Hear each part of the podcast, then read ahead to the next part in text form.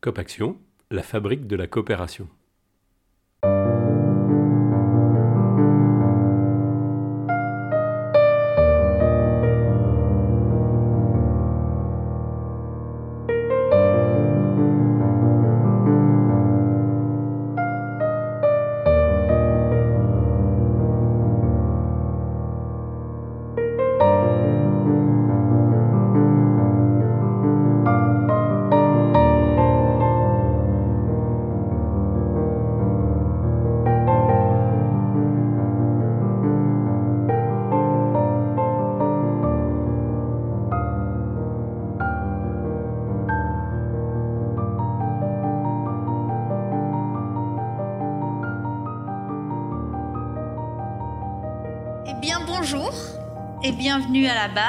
Remercie de nous accueillir pour euh, cette rencontre.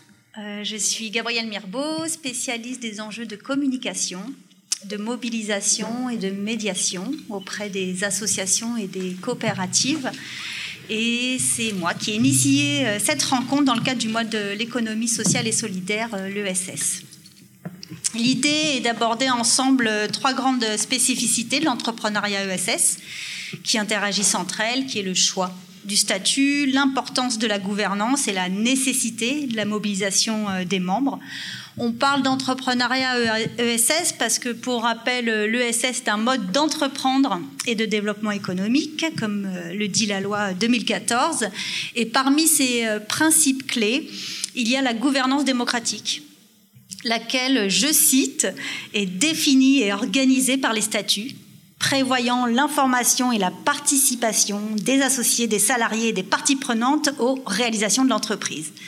Les statuts, donc, ça recouvre la forme juridique de la structure. Les plus connus, c'est euh, association, SCOP, SIC, les mutuelles également. Et depuis la loi de 2014, il y a également les statuts des entreprises classiques, SARL, URL, qui euh, sont déclarés d'utilité publique, euh, le fameux ESUS. La, gouvernance, elle, elle désigne le, système d'organisation de la prise de décision au sein de la structure et renvoie euh, du coup à ce titre au partage du pouvoir. Et enfin, la mobilisation, euh, ça correspond à la manière dont une structure intègre, forme, informe et fait participer ses membres à l'activité et à la vie de la structure. L'ESS se caractérise donc par un soin apporté à la vitalité démocratique, elle-même qui est portée euh, par la primauté donnée à la personne humaine euh, sur le capital financier et tout ça dans la grande ambition de pérenniser ses activités. C'est donc un lien historique en fait entre statut, gouvernance et mobilisation qui est aujourd'hui réaffirmé particulièrement au regard euh, du modèle entrepreneurial libéral dominant.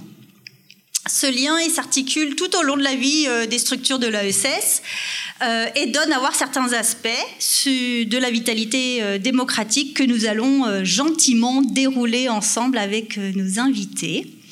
Nous avons donc avec nous Emmanuel Tissier du GRAP. le GRAP, c'est le groupement régional alimentaire de proximité, qui est une coopérative d'entrepreneurs alliant coopération et mutualisation pour une alimentation durable. Elle existe depuis 2012. C'est une CAE en SIC SA, très précisément. Elle réunit 64 activités, donc une quinzaine à peu près sur le, territoire ici. Emmanuel accompagne ces activités en Savoie, Haute-Savoie et en Isère. On a également Jean-Luc Chautagnin et Céline Pochon de la Manufacture Coopérative. La Manufacture Coopérative, c'est une coopérative, loi 47, de recherche-action sur les collectifs de travail. Elle a été créée en 2015. Elle compte une quarantaine de sociétaires, euh, dont des euh, chercheuses, des coopérateurs et autres euh, actrices de l'ESS. Jean-Luc, qui est un des cofondateurs de la manufacture coopérative, il a cofondé aussi la CAE Oxalis et d'autres, et il accompagne à la création, au développement de coopératives d'entrepreneurs, particulièrement en France et à l'étranger. Céline, elle porte une activité sur le rapport au travail dont les euh, organisations, les coopératives, pardon, et participe au projet de recherche-action sur ce thème, le rapport au travail à la manufacture coopérative. On accueille aussi joyeusement Rose Guinard du Haut-79. Donc le Haut-79 est un tiers-lieu qui accueille euh, les initiatives et projets autour de quatre thématiques. L'entrepreneuriat, la jeunesse, l'innovation et le numérique. Il regroupe le service euh, Savoie Information Jeunesse, un espace de travail, des salles de réunion et lieux de rencontre professionnels et citoyennes. Il a été créé en 2019 euh, par l'association Le Mug, devenue entre-temps au 79, avec euh, le soutien de Grand Chambéry et autres partenaires. Et Rose en est la directrice. Et enfin, nous avons Laurent Vandis de l'Université du Nou, euh, L'Université du Nou est une organisation citoyenne qui se vit comme un laboratoire d'exploration du faire ensemble. Elle élabore des espaces d'expérimentation de l'intelligence collective et de la gouvernance partagée, mettant en évidence notamment l'importance de la posture de coopération. Elle a été créée en 2011 sous la forme associative et euh, depuis est né un écosystème avec la coopérative HUM et euh, notamment le projet Les Jardiniers du Nou. Elle œuvre auprès d'habitats partagés, de coopératives, d'entreprises classiques également, euh, de collectivités et de collectifs citoyens. Et Laurent en est l'un des cofondateurs. Est-ce que vous avez des choses à préciser? C'est une magnifique présentation. je n'ai donc rien oublié. Pour, euh, pour, commencer, ce qui me paraissait important, c'est de pouvoir euh, justement vous euh, présenter davantage, notamment sur ce qui vous a animé personnellement pour vous impliquer dans ce que vous faites aujourd'hui. Du coup, je vais vous demander à chacun, chacune de nous raconter le ou les événements vécus qui vous ont poussé à réfléchir et à agir sur euh, le sujet que vous portez aujourd'hui, que ce soit l'alimentation de proximité, les tiers-lieux, etc. Et, euh, et, si vous avez été aussi nourri de connaissances théoriques euh, sur le sujet, que ce soit l'économie, le management, la psychologie, voilà. Qui veut commencer?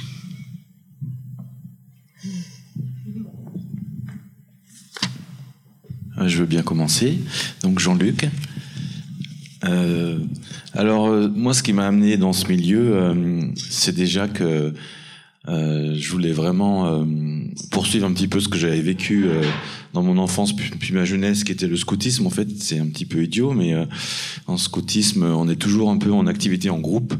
Et du coup, quand je suis arrivé dans la vie professionnelle, je pouvais pas vraiment envisager ma vie professionnelle sans que ce soit relié à un groupe quelque part, à un collectif, à une organisation, etc., commune. Et euh, du coup, à ce moment-là, naturellement, c'est l'association qui a été euh, un petit peu le, pivot, euh, avec des amis, etc., mais, mais aussi après, très vite, les, les, montages plus en entreprise coopérative, entreprise collective.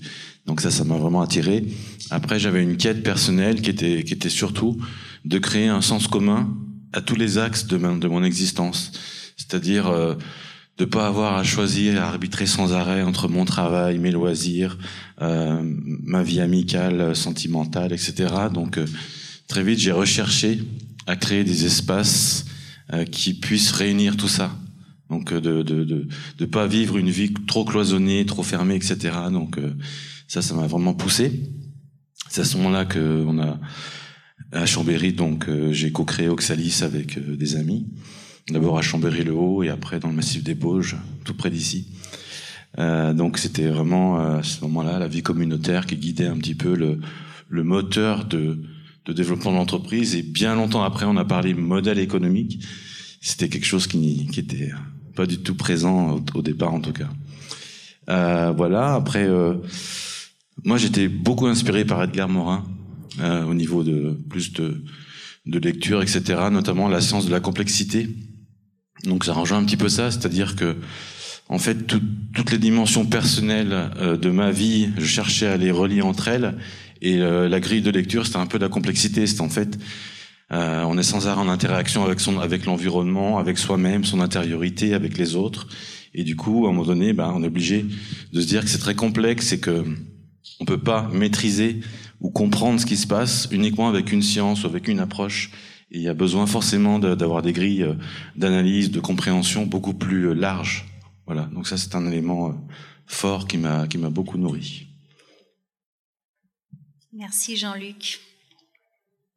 Qui veut Céline? Moi, je veux bien y aller. C'est bien parce qu'on apprend des choses, même sur les gens qu'on connaît, qui sont autour de la table. Euh, moi, je viens du Nord et dans le Nord, il y a une forte culture euh, de la mobilisation, du militantisme. Socialement, c'est pas toujours euh, très rose et hum, je pense que bah, dès l'enfance, j'ai été un peu baignée là-dedans avec une image qui, me revient en me disant dans quel monde on vit en fait et j'arrivais pas forcément à me projeter dans, dans un monde qui sur lequel euh, j'adhérais pas à toutes ces valeurs-là. Donc euh, j'ai fait des études en communication et j'étais déjà dans la marmite coopérative euh, familialement. Et de ces études en communication, je me suis dit que ça devait servir autre chose que ce que je voyais ou les notions du grand capital. Il y avait quelque chose comme ça qui, qui me taraudait. Et j'ai essayé de, de, faire autrement. Donc, je suis d'abord allée dans le milieu associatif, et là, j'ai vu aussi qu'il y avait tout un tas de d'organisations dans le travail, euh, la frontière entre le militantisme et le salarié, le, le, la relation et le rapport au travail, ça m'a beaucoup questionné. Euh, en voulant à la fois, comme Jean-Luc, faire un tout, en me disant, euh, on n'est pas des personnes qui sont euh, de 8h à 17h euh, en pensant une chose et euh, on redevient quelqu'un d'autre après. Et toutes ces questions de l'incidence pro-perso sur, sur le rapport au travail, ça m'a beaucoup questionné. Et j'ai eu envie de poursuivre dans cette voie-là. J'ai jamais vraiment arrêté les études.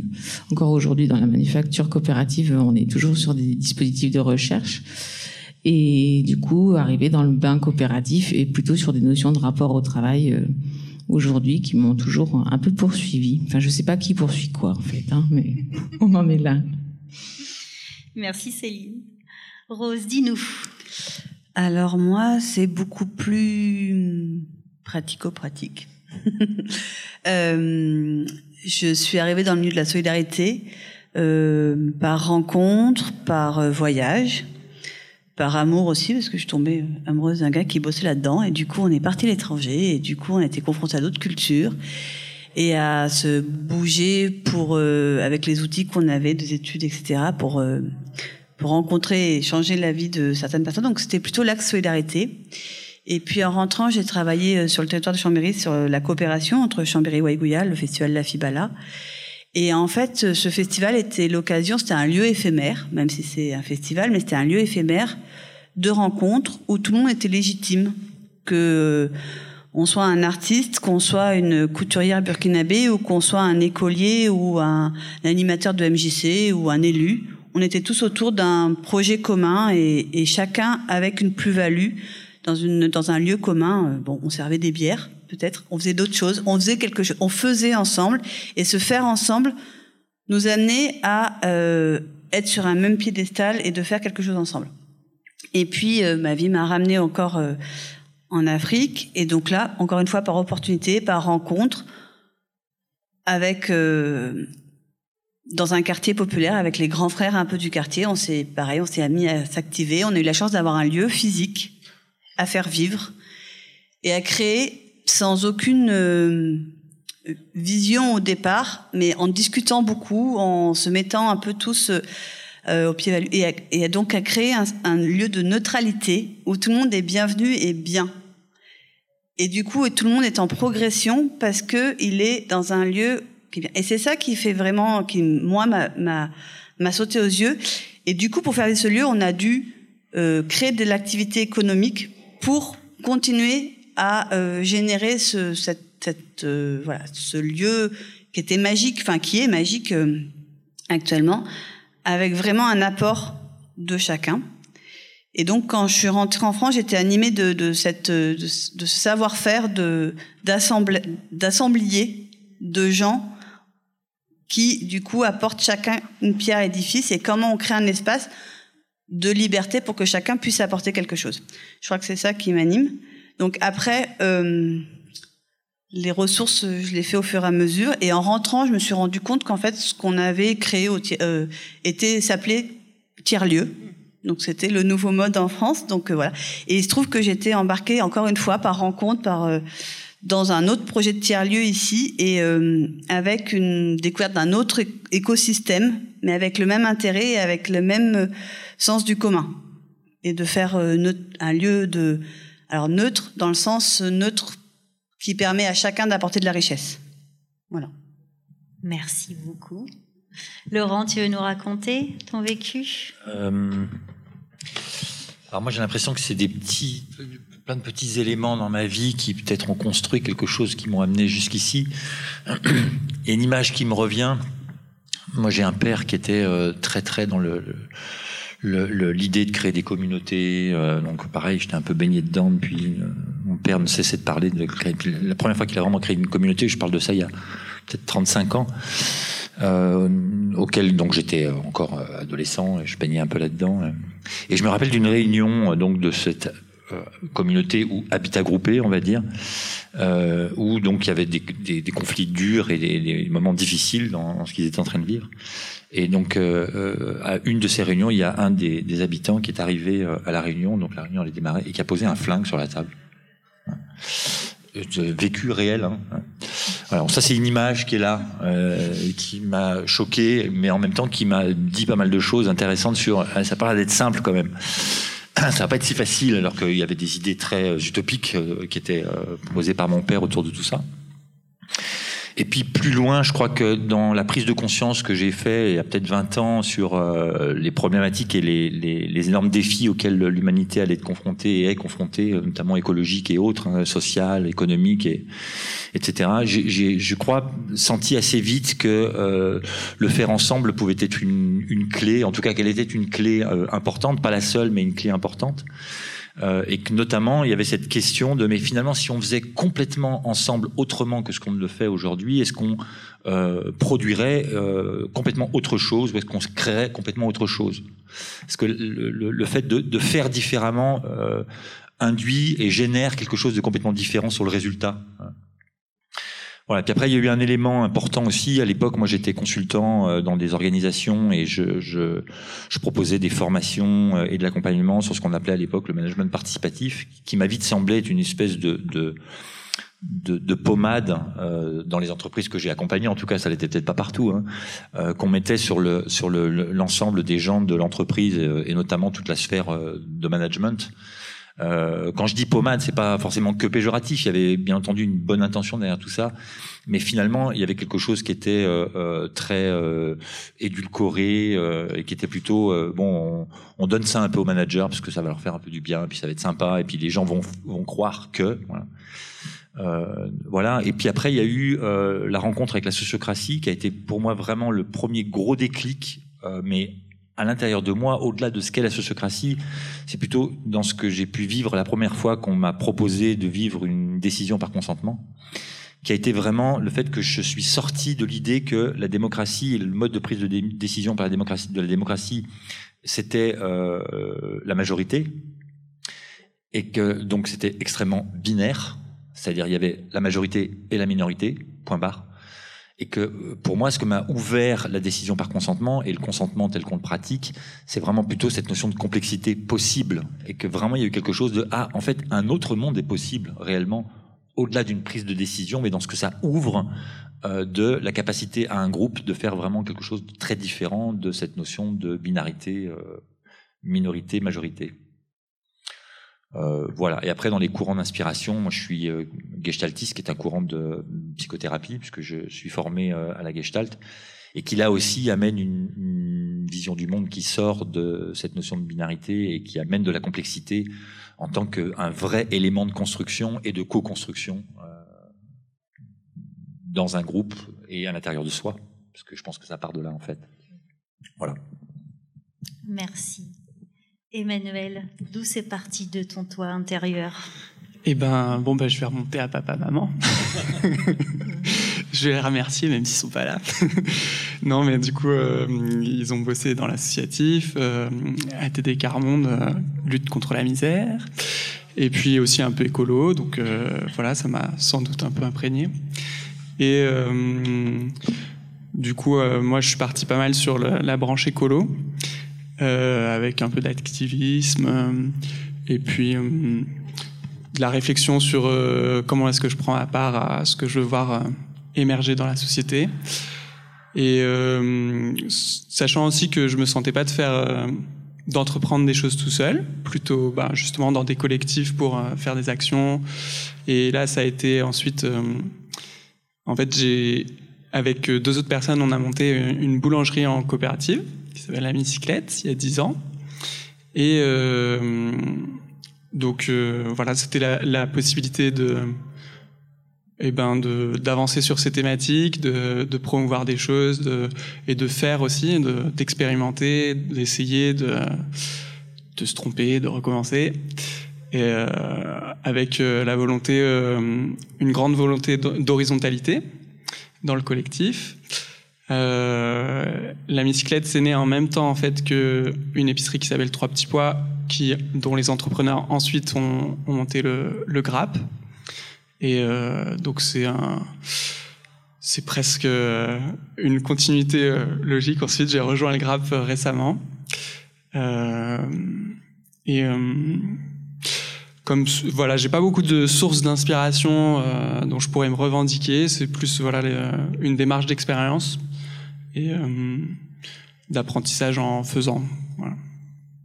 Merci pour ces témoignages qui nous rappellent que les choses se construisent entre euh, héritage, euh, rencontre, point de rupture et euh, essai qui vous a conduit tous et toutes à tenter aujourd'hui l'aventure dans vos structures respectives. Merci pour ça. Je trouve que c'est toujours très précieux d'avoir un récit incarné de ce que peut être l'économie sociale et solidaire. Et donc le SS, voilà. Euh, parlons un peu premier pas et enjeu euh, d'une structure euh, de l'ESS, puisqu'au départ euh, naît une initiative qui doit répondre à un problème, à un besoin, à un désir, une initiative qui convient bah, de formaliser et d'organiser à un moment donné. Et j'aimerais vous entendre, Jean-Luc, Laurent et Rose, si vous voulez bien, sur bah, les conditions et les étapes clés selon vous, pour agir collectivement, pour euh, créer une vie coopérative ou associative et aussi peut-être euh, les pièges euh, à éviter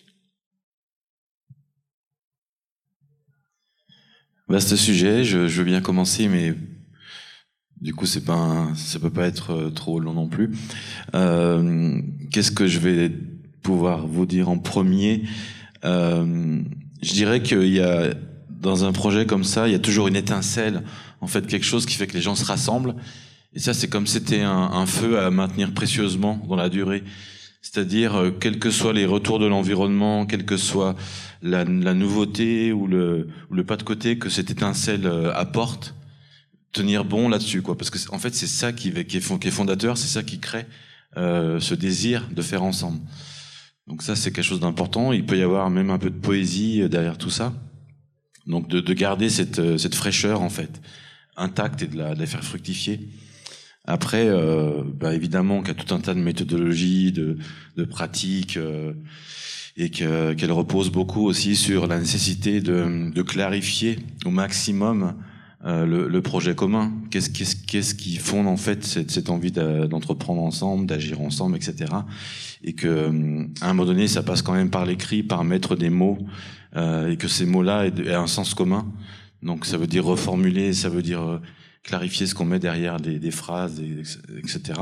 Donc ça c'est important, sans rentrer non plus dans euh, quelque chose d'analytique ou, euh, ou de vouloir à tout prix tout décrire de A à Z. Donc voilà, il faut trouver un équilibre, une légèreté aussi dans, dans cette mise en mots du projet. voilà, après les, les, principaux freins, je dirais c'est il peut y avoir à un moment donné une espèce d'emportement collectif euh, ou de, de brouillard qui s'établit euh, lié au fait que euh, quand, on, quand on crée des choses comme ça, on, crée aussi des liens affectifs et d'amitié qui peuvent à un moment donné brouiller, brouiller à la fois pour la personne le vrai sens de ce pourquoi elle est dans ce projet. Donc ça veut dire qu'elle va s'oublier progressivement, qu'elle va quelque part se, se plonger dans un bain agréable mais qui n'est pas forcément entièrement le sien. Et du coup, c'est comment, on, à chaque fois, on se ramène à soi-même. Voilà, il y a tout un travail à faire, à faire autour de ça. Et puis, euh, le groupe lui-même peut se perdre, en fait, peut se perdre dans cette envie fusionnelle d'être ensemble et de quitter un petit peu euh, ben, en fait, si on est en groupe, c'est pas juste pour être ensemble, c'est qu'on a aussi un, une envie, un objectif, un désir de transformation, etc., et qu'on doit le mettre en, action. Voilà pour euh, entamer. Euh, Qu'est-ce que je vais essayer de compléter ou de donner? Parce que je trouve que tout ce que dit Jean-Luc est euh, vraiment intéressant, notamment cette notion d'étincelle qu'on va pouvoir euh, nous notifier dans c'est quoi la raison d'être en fait de ce projet. Et j'aime bien la façon dont il le, dont il le pose.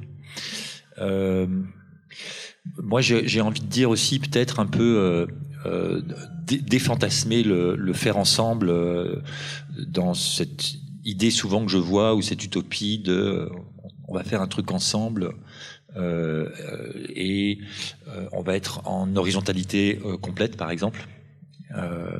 Je pense qu'il y, y, a une notion là qui est pas tout à fait juste. Moi-même, j'ai démarré cette aventure avec cette utopie de l'horizontalité totale. Et j'en suis revenu et aujourd'hui je vois même que au-delà d'en être revenu pas avec quelque chose de finalement c'est pas possible mais finalement quelque chose de c'est pas utile euh, voilà. Et en fait on, on, se retrouve confronté à une nouvelle dictature qui est celle du groupe qui doit tout décider ensemble. Euh, je caricature un peu mais en même temps j'exagère pas trop. Euh, voilà. Donc il y a, y, a, y a, cette notion. Et puis surtout ce, ce être ok avec le fait que ça va pas toujours être facile, être ok avec le fait que, mais je crois qu'on en reparlera plus tard, euh, euh, il y aura du conflit, qu'il est vertueux, qu'il est même nécessaire. Euh, être ok avec le fait que ceux qui sont là au départ, ils seront peut-être pas forcément là jusqu'au bout, et qu'il y aura peut-être des départs, et qu'il y aura peut-être des moments de rupture, et qui sont aussi euh, pertinents des fois, intéressants, et pour l'individu et pour le groupe. Voilà, mais c'est ça le chemin et c'est ça l'aventure et c'est ça, à mon sens, qui est proposé, euh, voilà, qui me semble important. Il y a une autre chose, mais là c'est sous mon prisme, c'est de euh, tout de suite penser gouvernance, euh, mais au-delà de la partie purement statutaire qui est essentielle néanmoins, c'est vraiment de, de, se dire euh, qu'est-ce qu'on veut comme type de gouvernance? Et là, il y a plein de choses qui existent, il y a plein d'expériences proposées.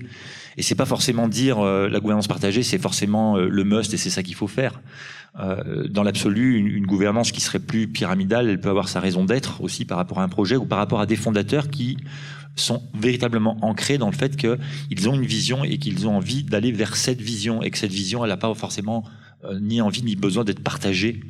Euh, voilà, donc il peut y avoir quelque chose d'une gouvernance qui aussi pose des endroits de forte verticalité euh, et que ça peut être justifié et que en fait pour moi c'est juste la, la, notion de gouvernance c'est juste comment est-ce qu'on est clair en fait et comment est-ce que justement on, on crée pas de, de, de l'utopie du fantasme autour de ça et qu'on est juste clair sur ce qu'on veut et ce qu'on veut pas euh, voilà et c'est à mon avis depuis là qu'on a à penser une gouvernance euh, plutôt que de dire ouais, on va forcément faire de la gouvernance partagée parce que forcément c'est forcément mieux. Je, je, ne sais pas si c'est forcément mieux. Euh, voilà, puis après peut-être que la notion que j'amènerais, c'est ce que nous on appelle créer du nous. Euh, mais pour moi, créer du nous, c'est pas euh, on va tous devenir potes. Alors déjà, on peut être une bande de potes au départ, et c'est euh, une force et une faiblesse. Euh, qui peut être importante. Mais dans ce que nous on appelle créer du nous, c'est aussi comment est-ce qu'on va ancrer des jeux d'abord dans la conscience qu'ils ont de leur propre jeu à l'intérieur d'un nous. C'est-à-dire que pour nous un nous fort, c'est des jeux qui sont plutôt au mieux dans quelque chose de plutôt affirmé dans leur individualité euh, et leur différence. Euh, et créer du nous, pour moi, c'est mettre en place des choses dans l'organisation euh, qui va permettre à, de faire en sorte que ce nous, par exemple, il, tend vers une maturité qui lui donne la capacité de se dire que les, individus puissent se dire les uns aux autres. Et des fois, on a des choses qui sont pas forcément simples, faciles et même dures à dire. Alors, on peut les dire avec un cadre qui est de le dire avec bienveillance, d'une certaine façon, etc., etc. Mais forcément, on va se frotter à des endroits où l'illusion de on part tous avec des valeurs qui sont des chouettes valeurs et on a tous les mêmes valeurs. Ça, pour moi, c'est vraiment un truc très casse-gueule. Alors oui, on a d'abord, est-ce que ce sont tous des valeurs Est-ce qu'on a tous les mêmes valeurs Faudrait-il qu'on en discute? Est-ce que ce sont des valeurs, ce que moi j'appelle des valeurs intrinsèques, c'est-à-dire des valeurs qu'on a digérées à l'intérieur de soi Est-ce que ce sont des valeurs extrinsèques qui nous ont été amenées par notre environnement, notre famille euh, ou la société voilà. euh, Et puis, est-ce qu'on est vraiment sûr que c'est les mêmes valeurs Ou au moment où ça va justement frotter, où on va être confronté à des problématiques euh, complexes, des fois, ou économiques, qui vont venir jouer sur nos, nos situations personnelles, comment on va faire avec ces valeurs et est-ce qu'on sera en capacité de les défendre jusqu'au bout? Et qu'est-ce que ça veut dire de les défendre jusqu'au bout? Voilà. Donc moi, je dirais beaucoup défantasmer beaucoup de choses, mais y aller avec beaucoup d'authenticité et d'envie néanmoins. Hein. Ça ne veut pas dire que c'est pas chouette, mais au contraire, moi je pense qu'un groupe qui arrive à se dire et à parler avec euh, authenticité et force, euh, c'est plutôt très jouissif en fait.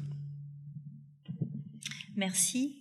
Rose, au 79 Alors, euh, moi j'illustrerai un peu vos, vos propos par du pratico-pratique. Moi, je suis pas arrivée au niveau de l'étincelle. L'étincelle avait été déjà euh, allumée à plusieurs endroits et en fait, on a rassemblé plusieurs étincelles dans un même lieu. Et donc, du coup, euh, je suis arrivée à ce moment-là et hum, et du coup, je dirais qu'on a pris le temps de faire nous. On a eu ce temps-là, on a eu cette chance-là de, de commencer petit et de commencer à s'apprivoiser un peu à la façon du petit prince, à comprendre qui était qui, qui faisait quoi, euh, comment chacun fonctionnait, euh, pour s'interroger ce qui faisait nous, ce qui, ce qui faisait euh, le haut 79, et pas simplement une addition de plusieurs partenaires ou plusieurs étincelles qui sont dans un même lieu. Et donc on a pris ce temps-là. Euh, on l'a pris d'abord au niveau des équipes, au niveau des habitants du lieu. Euh, donc quand on dit habitants, ils ont plein de formes, ces habitants. Ils peuvent être euh, un coworker qui passe une demi-journée euh, par semaine dans le lieu, mais euh, aussi des salariés, mais aussi des salariés de la mission locale qui ont une mission qui est en dehors du lieu, qui va sur tout le département. ça peut être des, des, des fonctionnaires de, de, des attachés territoriaux et ça peut être aussi des volontés politiques. Donc c'était tous ces gens-là comment on, on, fait nous et comment on fait ça. Donc on s'est pris ce temps-là en faisant, en, en fabriquant, enfin en, en, faisant des choses, en faisant des événements, en, essayant des choses et en s'interrogeant. Et après, on a cheminé dans l'authenticité de se dire en fait euh, de quoi on a besoin en termes de gouvernance, de quoi, de quel espace de discussion, quelle arcade de discussion on a besoin réellement qui sont appliqués à nous et pas à ce qu'on imagine qu'il faudrait pour un tiers-lieu comme le nôtre. Et en fait, ce temps-là a été bénéfique pour ça, parce qu'au début, on est tombé dans ce piège-là de il nous faut ça, euh, un tiers-lieu, ça veut dire ça, ça veut dire faire ci, enfin voilà. Ah, il faudrait qu'on arrive à ça et tout ça, et on s'était pas posé la question de et nous, euh, on est qui, on veut quoi, euh, on est une addition de de jeux, et voilà. Donc, je crois que le, le voilà, ce que je peux con confirmer ou en tout cas témoigner, c'est la richesse de ce cheminement, la notion de cheminement qui est assez importante et de d'être honnête avec soi-même en disant voilà ça fonctionne. Euh, là euh, on est dans l'utopie. Enfin là on se ment à nous-mêmes. C'est pas vrai on n'y est pas. Comment on, se réajoute voilà. Donc si c'était ça. Merci. Entre enthousiasme, élan du début et le, le, le, réel qui demande ouais, d'y aller pas à pas, d'être sûr euh, que chacun, chacune partage les mêmes valeurs, les mêmes envies et de construire euh, petit à petit. Voilà ce que vous pouvez euh, nous en dire. Et euh, dans ce petit à petit qui continue, qui, qui fait que la structure existe, poursuit dans le temps, voire se développe, les fondateuristes et les premiers membres se voient accueillir euh, des nouvelles membres qu'il faut mobiliser. C'est-à-dire qu'il faut intégrer, informer, voire former, euh, faire participer. Et du coup, Emmanuel, Céline, euh, je voudrais vous demander comment on fait? Comment on fait du commun entre nouveaux et anciennes? Et quels sont là aussi les types de difficultés à cette mobilisation?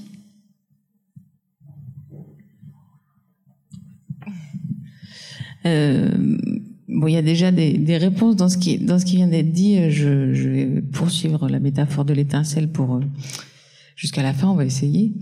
Euh, vraiment, bon, à partir de cette étincelle, c'est vrai que les gens sont pris dans un projet commun avec des envies, euh, des valeurs qu'on croit communes aussi, ou qui le sont peut-être, mais en tout cas qui sont pas forcément tout le temps euh, remises au centre de la table.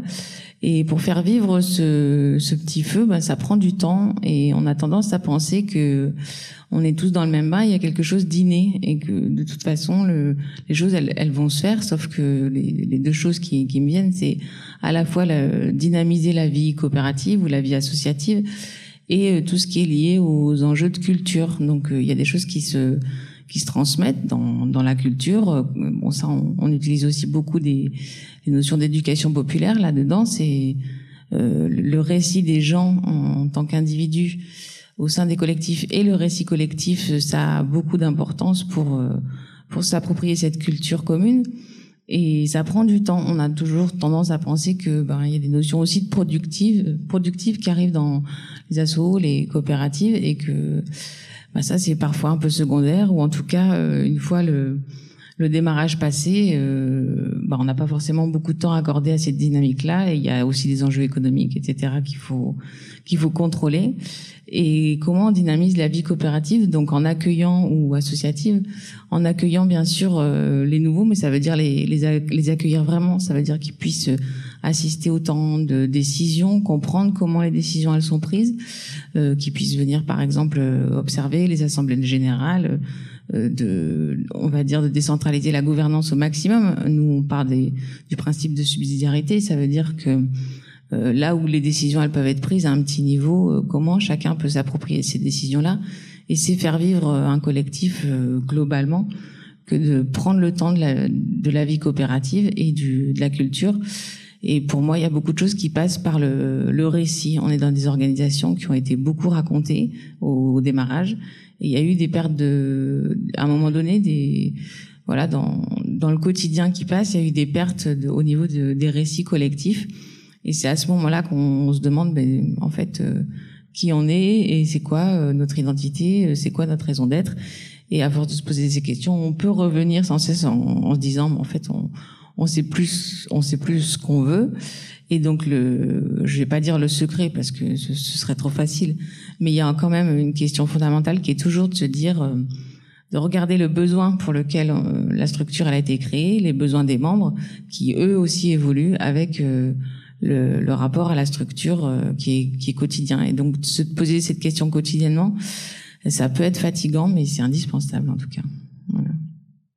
Merci. Les structures évoluent, le GRAP a beaucoup évolué, a connu euh, quand même un fort développement euh, ces derniers temps. Donc la question s'est clairement posée de comment intégrer ces nouveaux, ces nouvelles, et même ces entrepreneurs qui ont déjà leur, activité qu'il convient d'inciter à participer à la vie coopérative. Comment le GRAP euh, s'est penché sur ce sujet?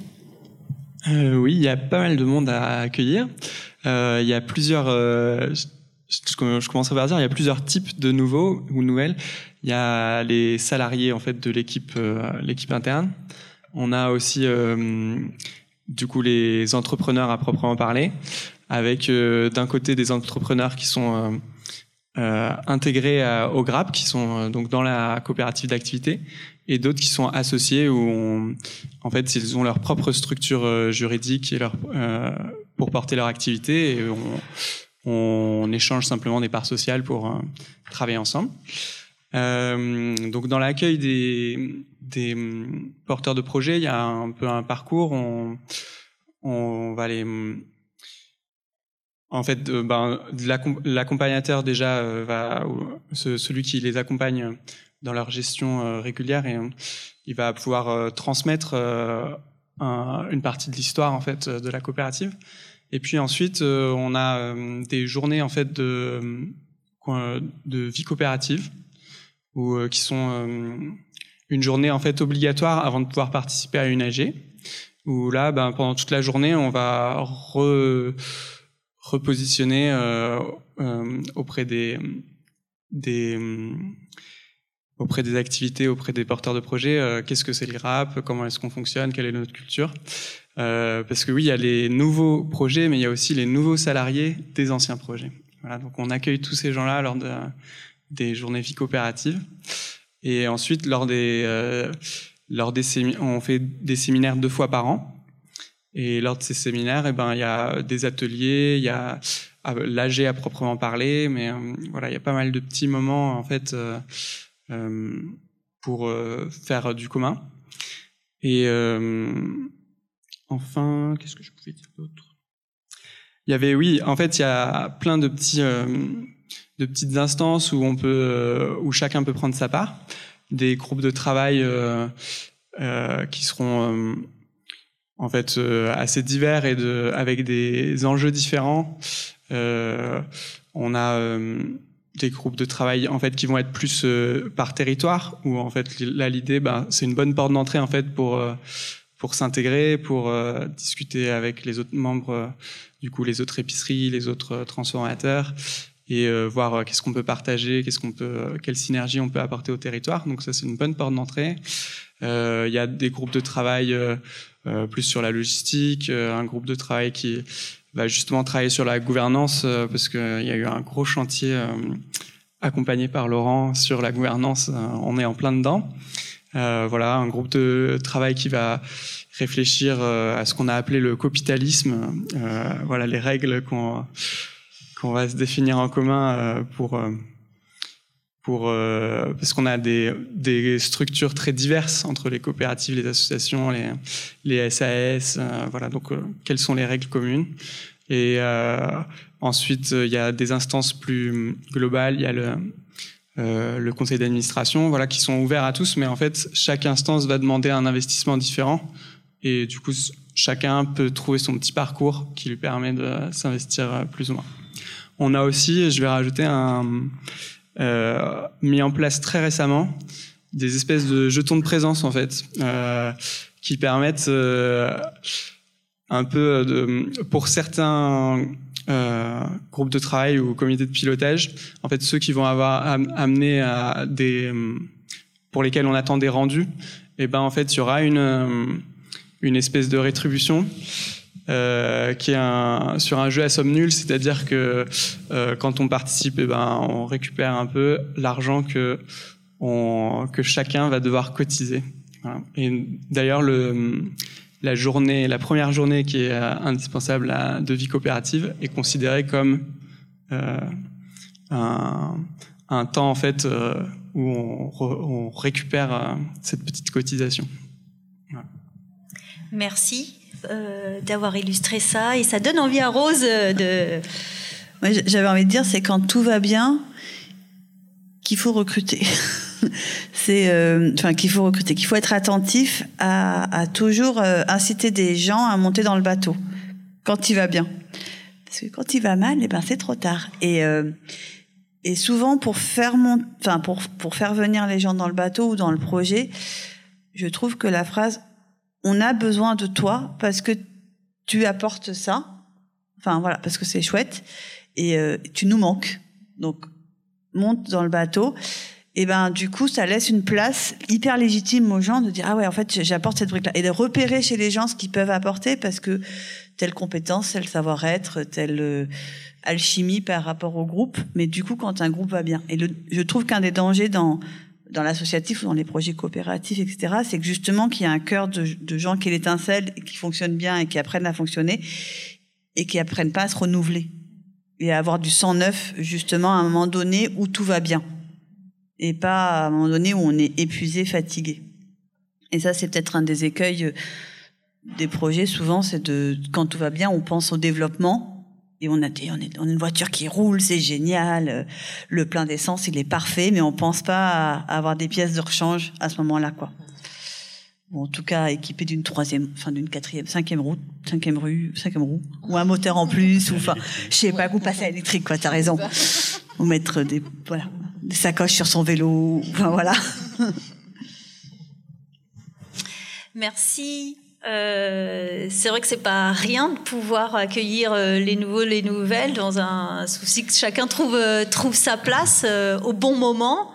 Est-ce, quel moment tout ça résonne? Et, et, parmi ces personnes à intégrer, il y a parce qu'on était beaucoup sur les personnes physiques, mais euh, ont déjà été nommées euh, ce qu'on appelle les personnes morales, c'est-à-dire des, euh, structures de l'ESS, associations coopératives ou des entreprises classiques, des collectivités territoriales également. ce que des fois on appelle partenaires, mais ça peut être des sociétaires en tant que tels. Et ces parties prenantes, elles ont une place particulière dans les structures. Le statut SIC, pas que, hein, mais a permis notamment de formaliser un peu plus ce type d'implication. Du coup, Jean-Luc, euh, Rose et euh, Emmanuel, j'aimerais euh, vous entendre là-dessus sur quelle place prennent-elles par rapport notamment aux personnes physiques et quels enjeux spécifiques de répartition et, de pouvoir cela couvre-t-il? Moi, je commence. Alors, nous, effectivement, on a un lieu avec à la fois des personnes physiques qui sont habitants, fréquentent le lieu, et des partenaires qui nous ont accompagnés. Et on a eu besoin, enfin, c'est évident, d'avoir des, des, lieux de discussion pour discuter d'une vision, d'un développement, du projet, etc. Et du coup, c'est à un moment donné, c'est poser la question, ben, c'est qui le patron finalement? C'est qui qui euh, voilà, pose pose la vision de ce lieu-là. Finalement, il est il est financé. On a des bâtiments mis à disposition par la ville. Il est accompagné par l'agglomération, mais animé, habité par euh, par des par une équipe qui l'anime, par des habitants qui ont des projets pour. Et comment on crée vraiment des organes de discussion où chacun a une vraie plus-value. L'habitant, euh, l'utilisateur du lieu va avoir une vraie légitimité à parler du lieu parce qu'il l'utilise, parce qu'il envoie euh, le quotidien, etc. Mais en même temps, euh, l'agglomération, elle a une vision de son territoire, la ville a une vision de son territoire, a des objectifs, ça s'inclut dans, une, dans un projet de territoire, ça s'imbrique, et chacun a une vraie force au service du projet. Et c'est comment on crée, euh, comment déjà on identifie les forces de chacun, les rôles, les plus-values, l'endroit où il peut être, et comment on crée des, des, des arcanes. De, de, alors, donc nous, on a cheminé vers la SIC pour finalement se rendre compte que le statut associatif nous correspondait, mais ce que apportait la gouvernance de la SIC nous intéressait et nous correspondait. Donc on a mis en place une gouvernance qui est propre à la SIC, avec du coup des collèges. Donc un collège institutionnel, un collège de ce qu'on appelle partenaires, mais qui sont en fait des associations euh, type France Active ou type Chambé Carnet, qui vont animer le lieu avec un vrai savoir-faire et qui sont déjà constitués en, du coup, en personnes euh, morales et des habitants. Et on a distribué les rôles dans ces différents collèges. La présidence ne peut pas être donnée au collège institutionnel ni au collège partenarial, c'est forcément aux habitants.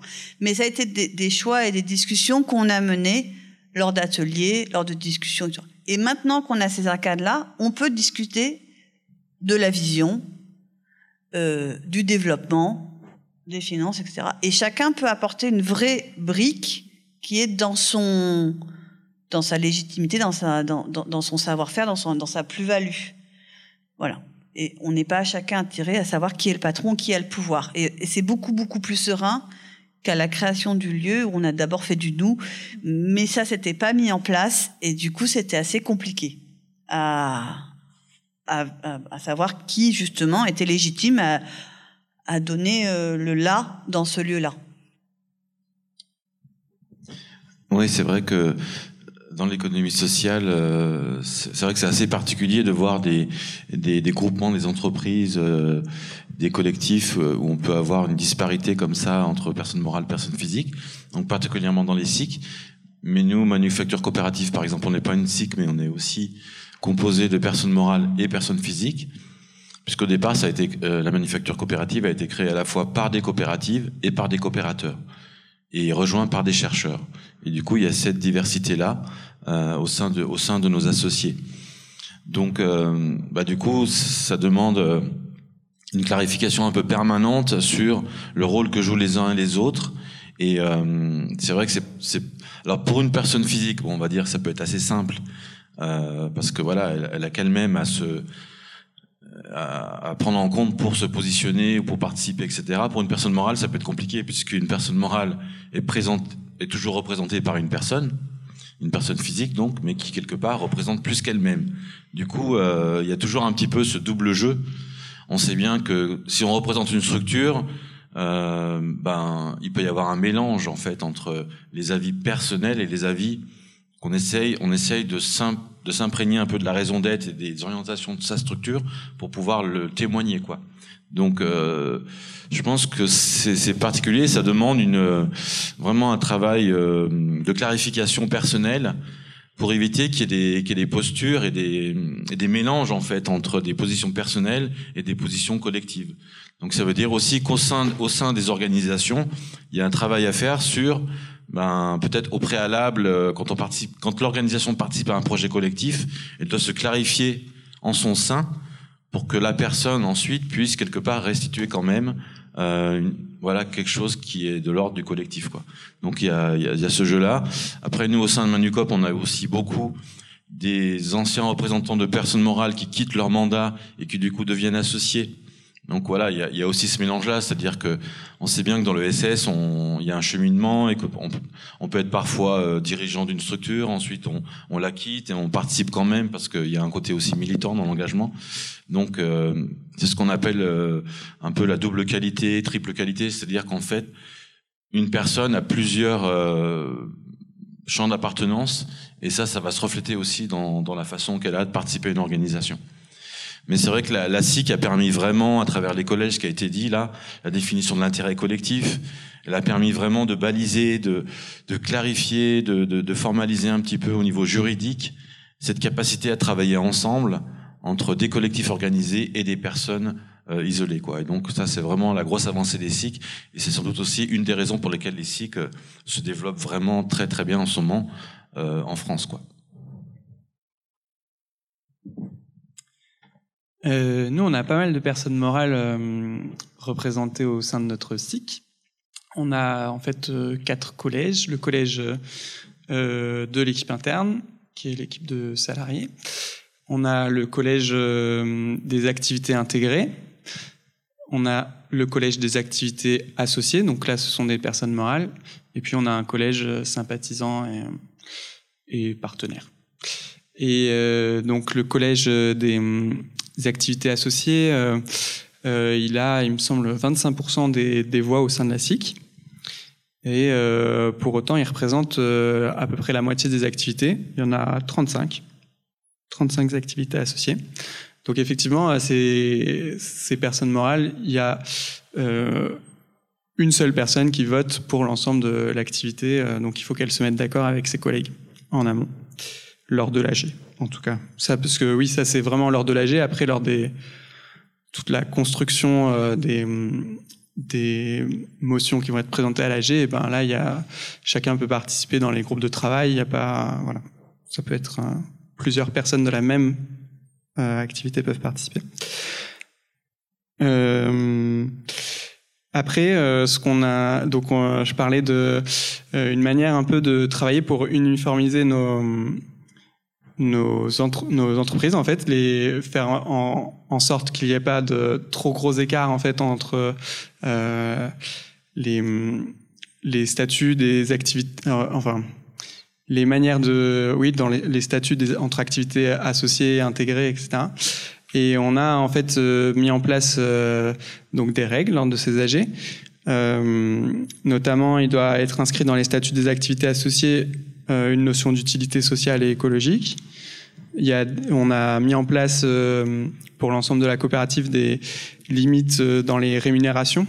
Donc en fait, euh, que ce soit au sein du coût de la SIC ou au sein des activités associées, il y a une échelle de salaire euh, qui va de 1 à 3. Il y a euh, le salaire maximum peut pas être au, au-dessus de 5 SMIC.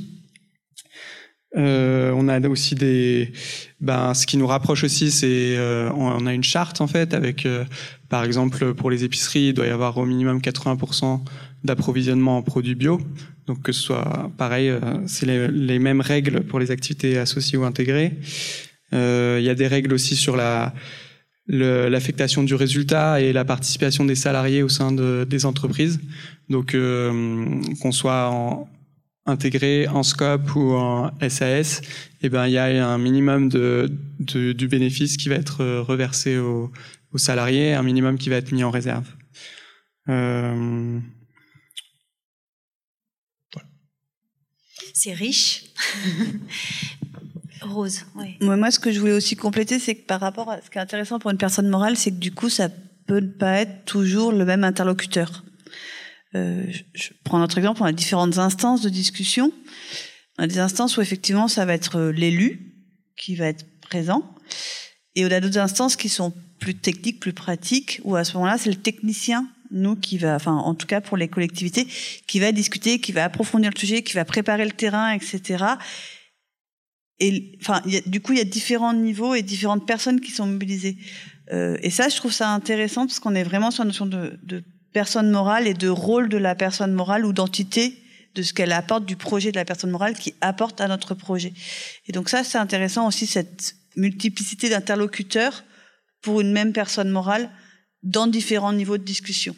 Je trouve ça un, un des éléments intéressants dans, dans accueillir des, personnes morales dans, le, dans un collectif comme ça.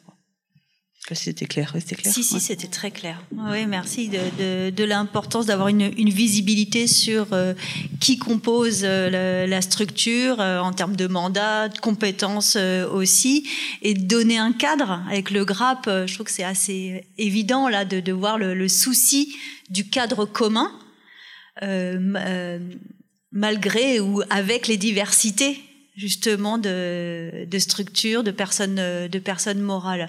Et quel enjeu, quelle discussion euh, ça a dû euh, donner, euh, mais c'est chouette à entendre. Jean-Luc avait très envie de compléter. Oui, je voulais compléter sur un point, ça m'a fait rebondir. C'est en termes de gouvernance, je pense qu'il y, a- quelque chose d'important aussi. C'est en fait la, la- la notion de personne morale et si des personnes morales participent euh, ensemble à la gouvernance d'une structure, parce que souvent dans le SS, ben, il y, a, y a des niveaux de fédération, d'union, euh, de, de groupement, etc. Et du coup, à un moment donné, il peut y avoir une déconnexion. C'est-à-dire que si euh, ben il y a trop de niveaux de personnes morales qui sont euh, au-dessus les unes des autres et, et du coup on, on l'a bien vu dans, dans l'histoire de l'ESS il y a quand même eu parfois des dérives en fait où les, les les têtes de réseau ou les fédérations peuvent à un moment donné quitter les besoins des structures de base. Donc du coup euh, je pense que par rapport à ça quand on parle des SIG par exemple et, et cette alliance en fait entre des personnes physiques et des personnes morales c'est pas que des mots c'est que si on mélange dans une gouvernance des citoyens des représentants d'institutions ou d'organisations ou de collectivités, ben, il y a quelque chose de vivant en fait qui se passe parce que ben, le citoyen euh, voilà qui participe à une organisation, il est peut-être beaucoup plus en lien ou en tout cas il a beaucoup moins d'enjeux euh, liés à sa structure parce qu'on sait bien que si on est représentant d'une personne morale, on va aussi amener avec avec soi-même ben, les enjeux de sa structure qu'on va vouloir quelque part. Donc euh, il me semble qu'on gagnerait du coup à s'inspirer peut-être des SIC dans des organisations, des autres types d'organisations, et notamment toujours inclure des personnes physiques à des niveaux de gouvernance. Euh, il y a la, NEF a par exemple un, un conseil éthique, un collège éthique euh, qui fonctionne en permanence et qui a un rôle dans la gouvernance. Donc c'est voilà ce, type d'inspiration qui peuvent aussi être intéressantes. Merci. J'ai en, tête aussi les collèges de bénévoles, où c'est pas rien, ça, euh, comme partie prenante aussi, à prendre en, considération. On a bien commencé à aborder euh, le sujet, euh, un des aspects de la gouvernance, qui est le partage, euh, le délicat partage euh, du pouvoir. Et, euh, et avec ça, bah, de la prise de décision. Et donc sur ce sujet, les structures euh, se caractérisent, tu commencé à l'évoquer, Laurent, par un souci d'horizontalité, en opposition à un fonctionnement pyramidal, mais c'est pas si simple. Du coup, quelle approche possible euh, Quelles approches euh, peuvent être mises en place, euh, sont expérimentées euh, dans les structures de l'ESS Laurent, Rose, Emmanuel? Euh, moi j'aime bien que tu, tu, tu, tu poses les choses en disant le, le difficile partage du pouvoir. Oui, et j'ai envie de rajouter et le délicat, pardon. Et j'aurais envie de rajouter aussi le délicieux partage du pouvoir, Euh, parce qu'il y a quelque chose euh, en soi là qui est une vraie euh, aventure à l'intérieur de ça. Euh, nous, là où on en est aujourd'hui, c'est vraiment euh, comment est-ce qu'on on crée des gouvernances qui allient euh, trois axes que sont euh, l'horizontalité, la verticalité et la profondeur. Je vais m'expliquer un peu plus loin. Euh, mais quoi qu'il en soit, c'est toujours de dire comment est-ce qu'on crée ce qu'on pourrait, comment on peut tendre vers quelque chose d'une saine horizontalité, d'une saine verticalité? Quand je dis sain, c'est ça veut dire que euh, d'abord elle est assumée, elle est claire, euh, elle n'est pas un jeu psychologique entre les gens, euh, et, que on, tente de sortir des rapports de domination, d'oppression, voilà, ou de manipulation plus ou moins conscientes parce qu'ils sont pas toujours forcément conscients. Hein. C'est pas forcément, ça part pas forcément de mauvaises intentions en fait ces rapports de manipulation. Mais comment est-ce qu'on fait en sorte de créer euh, des règles, de mettre en place des processus euh, et de mettre de la clarté pour qu'on tente vers ça. Donc l'axe horizontal, ben, c'est effectivement comment est-ce qu'on est dans des dans le maximum d'instances et au maximum d'endroits dans des, des, rapports, ce qu'on appelle des rapports d'équivalence au pouvoir. Donc, par exemple, si on considère qu'un cercle il a un périmètre clair, ce que j'appelle un cercle, c'est donc un des organes de l'organisation euh, qu'il a un périmètre clair euh, sur ses prises de décision, comment, un, d'abord, il est souverain là-dessus, qu'il n'a pas en référé encore à quelque chose d'au-dessus, euh, et qu'à partir du moment où on lui a donné un périmètre, il a ce périmètre, hein, euh, et que dans ce périmètre, par contre, les, les, décisions qui vont être prises à l'intérieur de ce périmètre sont prises dans des processus qui permettent cette relation d'équivalence au pouvoir entre les membres de ce même cercle. Okay et puis ensuite, comment est-ce qu'on crée euh, aussi des ponts entre les différents cercles pour que là aussi, il n'y ait, pas ou le moins possible de rapport de domination entre euh, les différents organes de, de l'organisation? Euh, ce que je qualifierais d'une saine horizontalité, donc c'est celle qui effectivement est quelque chose de clair, mais qui euh, évite ce que je disais tout à l'heure, c'est-à-dire la dictature du groupe, où je ne peux plus rien faire sans avoir, sans être obligé d'en référer euh, au groupe. Et ce que je qualifierais de saine verticalité, pareil, c'est une verticalité qui est assumée, avec des périmètres qui sont euh, qui peuvent être décidés collectivement. Par contre, c'est-à-dire qu'on peut dire effectivement, nous décidons ensemble que tel et tel organe ait un périmètre clair dans lequel il sera souverain. Euh, et comment on fait effectivement, comme je disais tout à l'heure, en sorte que euh, ces différents organes ne puissent pas se dominer ou le moins possible les uns sur les autres. Et puis nous on rajoute l'axe profondeur euh, qui euh, est-ce que je qualifierais de toute cette matière ce qu'on pourrait qualifier de faire humanité? Euh, donc comment est-ce que là-dedans on tient compte euh, de notre humanité, de nos forces, de nos fragilités, de nos émotions, euh, de notre sensibilité, de nos intuitions? C'est-à-dire comment est-ce qu'on sort aussi de quelque chose qui est très finalement mécanique dans les organisations classiques pour aller vers quelque chose de beaucoup plus organique et qu'on là aussi on, l'assume et on, on, en fasse une force et qu'on dise que c'est nécessaire et que c'est important? Enfin, plus que c'est important, c'est même nécessaire. Euh, quelle, quelle, est sa place totale euh, à l'intérieur de, de l'organisation euh, Voilà. Et bon, après, il y a tout le développement de ce que peut être une, une gouvernance partagée, sachant qu'aujourd'hui c'est un terme un peu fourre-tout, euh, devenu un terme un peu valise où on met tout et n'importe quoi. Euh, donc, ça serait aussi intéressant de reclarifier ce qu'est ou n'est pas une gouvernance partagée. Mais euh, fondamentalement, je dirais que dans, dans, dans l'idée de, de de rester axé sur comment est-ce qu'il y a un vrai partage du pouvoir, même s'il est notifié aussi à des endroits où on peut avoir des espaces qui sont uniquement de dire euh, telle personne ou tel organe peut prendre des décisions seul. Par contre, on met une règle, c'est que sur tel type ou tel type de décision, on a besoin qu'il y ait une consultation d'autres organes ou de l'ensemble du collectif. Euh, voilà ce que j'ai tout de suite là en tête. Merci. Le GRAP, vous qui avez été notamment accompagné par, euh, par Laurent. Euh, ouais. ouais. on va. Je vais peut-être illustrer. euh, J'ai ramené, euh, je vais distribuer un petit schéma là, qui a été créé par le groupe de travail de gouvernance.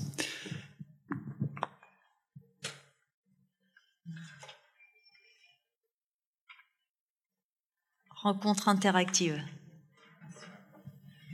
Pendant qu'il distribue, peut-être ce que je peux rajouter, c'est que le partage du pouvoir, effectivement, c'est un, un, un, endroit qui vient nous chercher loin, euh, parce que c'est chouette de dire on va prendre des décisions ensemble et collectivement, et en même temps, en tout cas moi, en tant que fondateur, euh, cofondateur d'une structure, il y a un endroit où je n'imaginais pas ce que ça pouvait vouloir dire que de dire euh, je vais partager euh, le pouvoir et donc potentiellement la vision que je pouvais avoir au départ et que dans l'idée un peu radicale que j'avais de la gouvernance partagée, où effectivement on allait aller jusque là, et que donc je, je pouvais dire assez facilement, euh, intellectuellement, euh, bah oui, il y a un endroit où euh, je vais euh, je vais devoir abandonner la vision que j'ai, puisque forcément elle, elle, elle, va se diluer, se partager, peut-être même se renforcer par ce partage du pouvoir, mais qu'il y a un endroit, quand on revient à ce que disait Jean-Luc au départ sur l'étincelle, il y a un endroit, euh, plein de fois où j'ai eu la sensation de, en fait, je vais perdre l'étincelle que je tenais euh, et que je tenais, hein, et que et que tu que je vois que tu ne tiens pas comme moi en tout cas. Donc cette notion de partage du pouvoir, elle est euh, elle est pas simple, comme tu disais, et, qu'elle demande, à mon sens, un travail sur soi important, de savoir où est-ce que je tiens et où est-ce que je vais tenir parce que ça me semble nécessaire de pouvoir cultiver l'étincelle, par exemple, et où est-ce que je lâche euh, pour dire que j'ai besoin aussi de regarder les choses, comment comment est-ce qu'elles vont évoluer euh, sans que je fasse de prise de pouvoir. Et où est-ce que ça m'emmène Et ça va pas m'emmener là où j'avais, enfin la vision que j'avais au départ. Euh, du coup, je, commence par une précision, c'est que je suis au GRAP depuis six mois, donc j'ai pas suivi tout le travail de gouvernance. Euh, je peux, par contre, euh, on m'a imprégné de la culture lors de mon intégration. Euh, et euh, donc en fait, historiquement, euh, le le GRAP, ben, il a commencé petit. hein. Et petit, une fois qu'il a grossi, il s'est transformé en SA avec un conseil d'administration, des co-directeurs et directrices générales. Et donc, en fait, on- il y avait déjà la volonté de gouvernance partagée, avec l'idée que chacun, chacune pouvait participer à des groupes de travail, chacun, chacune pouvait candidater pour être au, conseil d'admi- d'administration. Euh, mais euh, le GRAP grossissant, il y a eu euh, l'idée déjà que ben, il y avait un, trop petit nombre de personnes qui représentaient en fait ben, aujourd'hui on est 250 voilà donc il y avait finalement le, le conseil d'administration c'était un peu euh, bah, il, il se faisait déborder aussi par le nombre de sollicitations parce que bah, les groupes de travail ok ils avaient une, autonomie pour réfléchir à leurs questions mais une fois que euh, ils n'étaient pas souverains justement dans leurs euh, décisions donc ils allaient présenter leurs idées au conseil d'administration. Et donc, et puis aussi pas mal de choses qui allaient, ben, vu que personne savait où trop, où trop ça allait, ben, le conseil soit ça allait au conseil d'administration, soit c'était pour l'équipe interne, voilà, qui, l'équipe salariée qui, qui prenait, qui prenait les choses en main. Euh, donc, euh, il y a eu l'idée de se faire accompagner, euh, de faire un gros chantier sur la gouvernance. J'ai eu l'anecdote que quand on a présenté euh, notre type de gouvernance, euh, vous avez dit que c'était pas de la gouvernance partagée, alors que je crois qu'il y avait l'idée quand même. Et euh, du coup, eh ben, j'ai un petit schéma avec plein de cercles que je trouve joli. Et en fait, donc effectivement, il y a ces idées de, cercles avec leur raison d'être, leur périmètre sur lesquels ils sont souverains, et aussi les redevabilités qu'ils ont envers les autres, euh, les autres cercles, ce sur quoi on les attend. Et, et euh, chaque, après, il y a, du coup, il y a un système un peu de, de représentativité euh, dans les cercles suivants et jusqu'au cercle général qui va, lui, gérer les les tensions qu'on va pouvoir retrouver en fait au, au croisement de ces cercles, euh, savoir où est-ce que s'il y a une décision euh, où on ne sait pas où la prendre, et ben la répartir, euh, voir euh, s'il y a des attentes d'un cercle qui attendent d'un autre cercle pour pouvoir avancer sur d'autres choses, et puis euh, euh, les choses qui, les informations ensuite qui vont redescendre vers les, les plus petits cercles euh, pour euh, transmettre les informations, faire circuler. On a quand même une assemblée générale aussi avec, euh, euh, ben, comme je le disais tout à l'heure, avec les différents collèges. Et du coup là on a une notion de démocratie directe avec euh, mine de rien en fait euh, les sujets qui sont amenés à l'assemblée générale, bah, qui sont travaillés euh, bien en amont par ces groupes de travail à l'intérieur de tous ces de nos différents territoires. Et ce qui amène en fait, il y a, un, temps nécessaire à la prise de décision. Euh, je rebondis aussi sur le principe de subsidiarité. L'idée des cercles, c'est aussi de se dire que, eh ben, la décision elle est prise d'abord par les personnes qui sont le plus concernées en fait euh, euh, par cette décision, les personnes qui vont être impactées par par cette décision. voilà Merci Emmanuel de cette, cette illustration comme quoi ça ne s'improvise pas de, la gouvernance. Ça demande bien un temps euh, d'élaboration euh, qui implique tout le monde pour que ça serve tout le monde. Et ça s'expérimente là. On est en train de, on est, on le met en place petit à petit. En fait, notre premier cercle général, du coup, il a été fait euh, vendredi dernier. Et voilà, il y a des, il y a, ça demande du temps et, et des essais. C'est ça. voilà on expérimente quoi. Rien n'est figé, euh, les choses sont en mouvement, euh, bien que, enfin, il y a un cadre pour commencer dans tous les cas quoi. Rose, tu veux compléter un petit peu? C'est vrai que tu nous en as déjà un petit peu parlé des différentes euh, catégories. Est-ce qu'il y a d'autres choses qui te paraissent Alors nous aussi, on a un beau schéma avec plein de cercles comme ça. Bien. Bah beaucoup moins quand même. Hein, voilà. je dirais confiance entre les, enfin effectivement, quand on, fait un périmètre et qu'il y a une confiance dans un groupe, et eh ben voilà, ça s'apprend la confiance, ok. Euh. Et puis communication, euh, transparence. Enfin, quand je dis communication, c'est euh, ça, c'est particulièrement mon rôle à moi. je, suis directrice, mais je suis surtout de faire en lien pour que ça soit fluide, pour que les gens aient les informations pour prendre la décision dont ils ont besoin, et pour que cette information elle soit communiquée euh, à tous les éléments. Euh, voilà. Et, donc ça, ces deux petits facteurs-là, la, la, confiance dans le groupe de travail et en même temps euh, les informations, enfin la communication entre les groupes de travail et du coup les outils qu'on met en place pour permettre des décisions sereines. Donc après, on a fait plein de beaux schémas comme ça. On expérimente aussi nous depuis euh, depuis juin, euh, depuis qu'on a mis ça en place. Pour l'instant, tout va bien. Euh, je ne sais pas si ça marche quand ça va pas bien. Donc j'attends avec impatience qu'on ait un écueil pour voir si ça, si notre système, euh, pour l'instant, en fait, on est, on a, on l'a bâti. Donc l'équipe qui l'a bâti, c'est créer l'outil, enfin les outils et la gouvernance dont, ils avaient envie, dont ils avaient besoin, qu'ils étaient prêts à vivre. Donc c'est chouette. J'attends avec impatience l'écueil, la merde, la dispute, le, flingue sur la table. Je, suis là, j'attends pour voir si euh, nos mots confiance et communication suffiront. On verra. Je ne sais pas si pour espérer euh, le flingue sur la table, reste que effectivement, euh, bien souvent arrivent ces moments de désaccord et de difficultés relationnelles dans nos, euh, dans nos organisations. Euh, quand bien même euh, ces structures entendent sortir hein, des rapports de force traditionnels, patronat, salariés, dirigeants, bénéficiaires, pour que d'ailleurs chaque personne puisse trouver sa place, ça reste bien ça l'attention. Ça implique, bah, ça implique de prendre soin des relations. Tu, nous l'expliques très bien.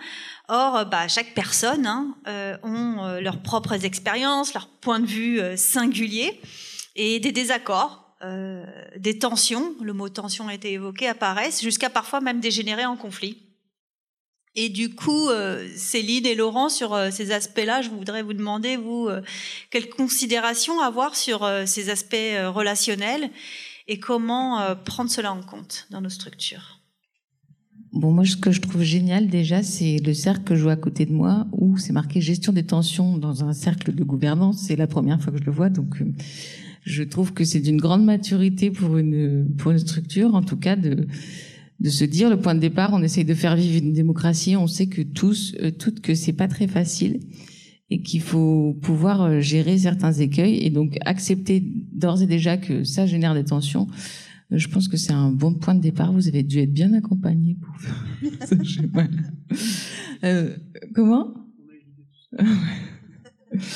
En tout cas, les, les fondamentaux de, de, nos organisations, elles se, ça représente l'autonomie, l'autogestion, la mutualisation, la non-subordination, en tout cas plein de, de, sujets et de concepts qui renvoient à des responsabilités euh, forcément individuelles, mais, mais aussi collectives.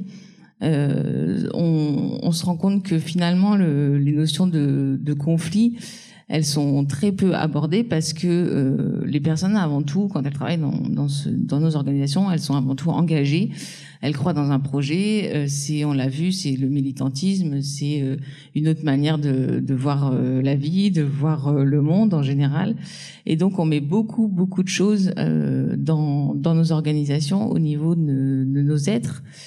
Et c'est pas juste des produits qu'on vend ou des, ou des services. En général, c'est nos personnes, nos valeurs, euh, euh, nos ambitions et des représentations qui sont très fortes.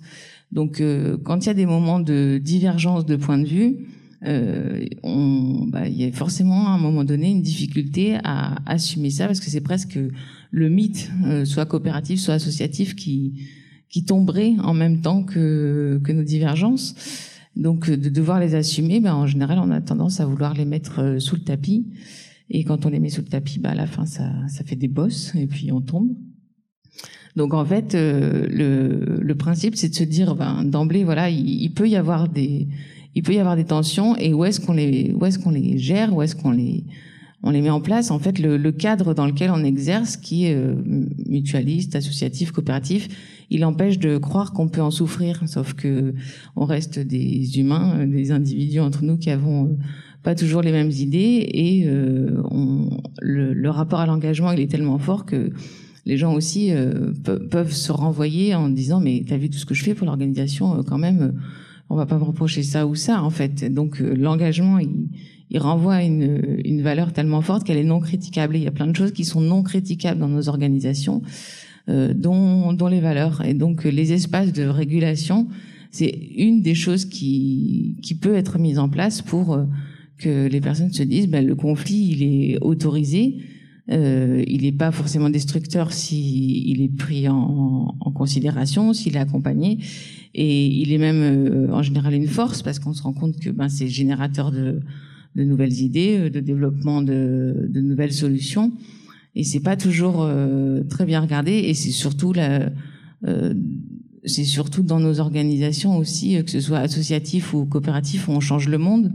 Donc en fait on peut pas on peut pas critiquer ce système là et dans tout ce qui est référence à la souffrance au travail dans les risques psychosociaux etc euh, les organisations et associatives et coopératives sont pas du tout des exemples. en tout cas, euh, c'est pas forcément mieux qu'ailleurs. Et ça, c'est des choses qui sont assez difficiles à assumer euh, collectivement. Donc, c'est à ça qu'on travaille. Et déjà de se dire que ça existe, bon, bah, c'est déjà un premier pas à, à mettre ensemble en débat dans les organisations. Moi, je dirais que c'est souvent pire, en fait, dans C'est souvent pire.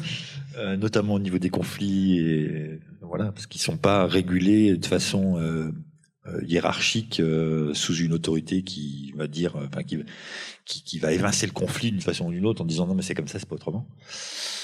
Et que en plus, ce sont des structures effectivement où il y a des engagements militants, politiques, de valeurs qui sont hyper forts hein, et c'est pour ça qu'ils existent. Donc j'aime bien ce que tu dis, il faut, s'en féliciter euh, d'abord, mais qui vont générer effectivement un niveau émotionnel souvent très très haut, très fort, avec euh, beaucoup d'utopie, beaucoup d'envie, euh, beaucoup de passion, beaucoup d'investissement, beaucoup d'engagement. Donc ça en fait des structures particulières et qui sont souvent effectivement plus particulièrement des, des nids à conflits durs en fait. Euh, nous, on a vraiment chez nous, hein, en interne, euh, institutionnalisé entre guillemets, je dirais même euh, mis dans notre gouvernance euh, et presque c'est presque constitutionnel le, ce qu'on appelle les espaces de régulation, qui, qui, qui, qui font partie du champ au même titre qu'on a des réunions opérationnelles, stratégiques, de gouvernance, d'intelligence collective et des réunions, pas, on appelle les appels par réunion, mais c'est des espaces de régulation qui, qui sont vraiment qui, qui, font partie du champ comme les autres réunions. C'est pas à part, c'est pas quelque chose de différent en fait.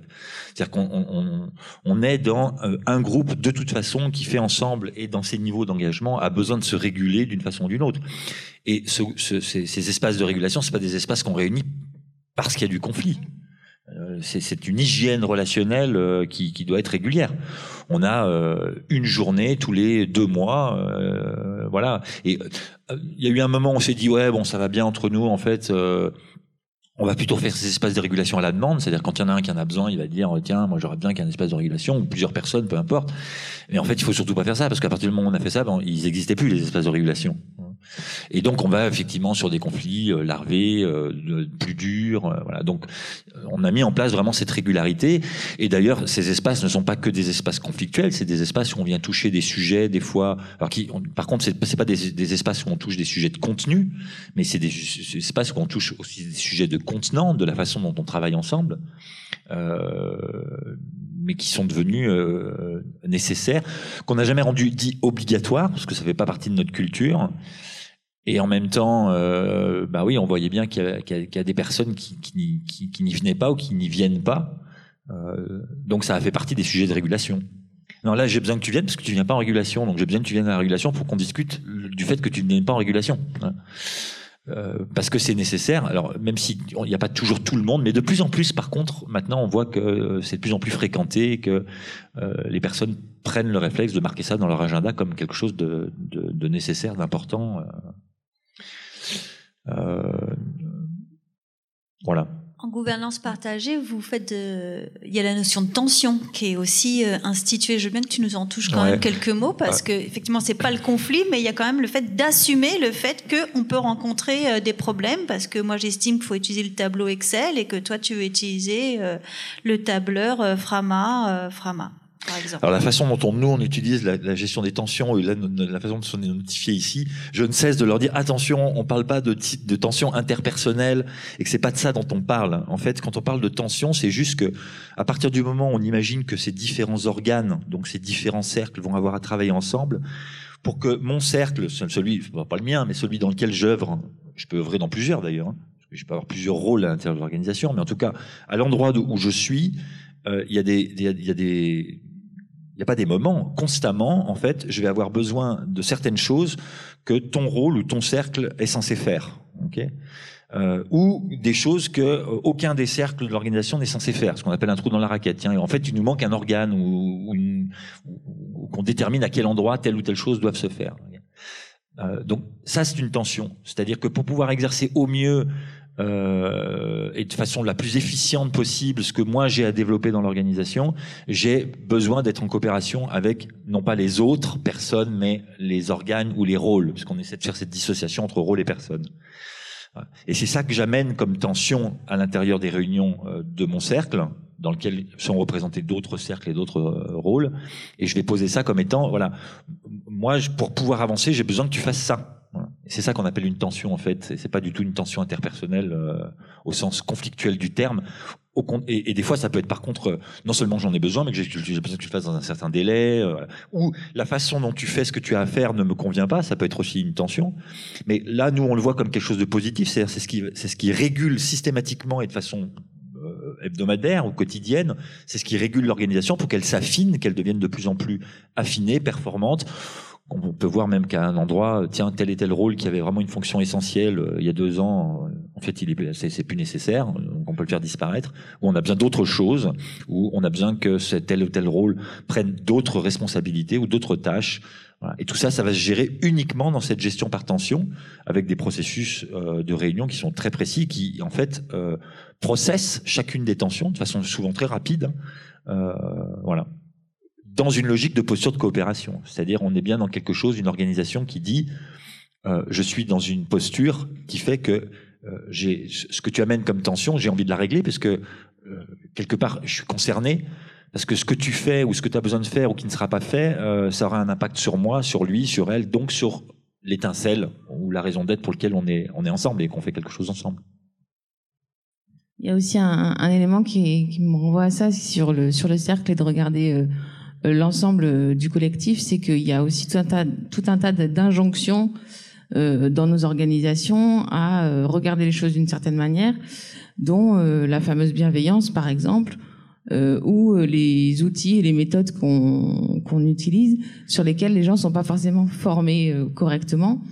Euh, donc ça, ça veut dire que on doit toujours avoir un œil bienveillant ou un regard ou une parole bienveillante sur euh, sur l'autre, et donc ça empêche et ça individualise vachement les problématiques. Ça veut dire que on peut plus euh, poser un certain nombre de, de, problématiques de manière collective. Et en étant bienveillant, ça ne veut pas dire euh, je, je ne peux pas dire ce que je pense et ma relation avec toi, elle ne va pas. Et donc ça, il faut chasser ces idées-là euh, qui sont en permanence remises sur le centre de notre table. Ça ne veut pas du tout dire euh, qu'on n'a pas le droit de s'exprimer dans les espaces qui sont possibles pour le faire. je pense notamment à la, à la communication non violente aussi, qui est un outil très puissant, mais qui finalement, quand il est, enfin voilà, quand il représente que des des injonctions ou quand les gens ne sont pas formés, euh, de parler toujours en son nom, euh, de parler toujours de manière bienveillante, c'est ce qui est souvent retenu et c'est pas ça. Euh, en fait, ça empêche aussi euh, les gens de pouvoir avoir des, des relations euh, qui qui sont pas Enfin, finalement qui sont pas saines parce que je peux pas te dire tu m'emmerdes mais j'ai envie de te dire tu m'emmerdes voilà donc ah, ça c'est aussi important sur les injonctions aux outils il faut faut, faut être vigilant là-dessus. Mm. C'est ce qu'on ce qu'on appelle nous le dictat de la bienveillance. Où souvent d'ailleurs les collectifs euh, mettent en place euh, des chartes relationnelles euh, avec tout un tas de choses sur la bienveillance. D'ailleurs, quelle représentation on a les uns les autres de la bienveillance. Euh, mais qui, qui, ont, qui, ont, plus finalement pour objectif soit d'être dans le fantasme de à partir du moment où on va poser un cadre et qu'on va dire qu'on sera bienveillant, qui est une injonction euh, qui ne marche pas mieux que n'aie pas peur, euh, alors on n'aura pas de conflit, parce qu'en fait il y a, y, a y a, aussi cette, cette culture euh, qu'on a du conflit, que le conflit est négatif, que souvent dans nos histoires, notamment familiales, le conflit égale rupture, euh, donc douleur, donc souffrance. Euh, et que réinverser la vapeur pour dire que le conflit est vertueux et qu'il est, nécessaire, même un, groupe qui ne traverse pas des zones de conflit est un groupe qui est, mort, qui va mourir en fait. Euh. Et que cette notion de dictat de la bienveillance est soit amenée pour éviter le conflit, euh, soit effectivement pour faire en sorte qu'on on, on, peut plus rien faire, on peut plus rien se dire. Et c'est, une dictature encore pire que celle où il y a moins de bienveillance à mon avis. Hein. Oui, ça pose la, question de pouvoir apporter une analyse critique à un moment donné. Au final, soit en son nom ou parce qu'on porte telle ou telle casquette euh, aussi, c'est là où la dimension collective euh, a son importance et que tout n'est pas que euh, interpersonnel. Et c'est vrai qu'il n'est pas toujours évident de voir les, les périmètres entre ces, ces deux notions-là.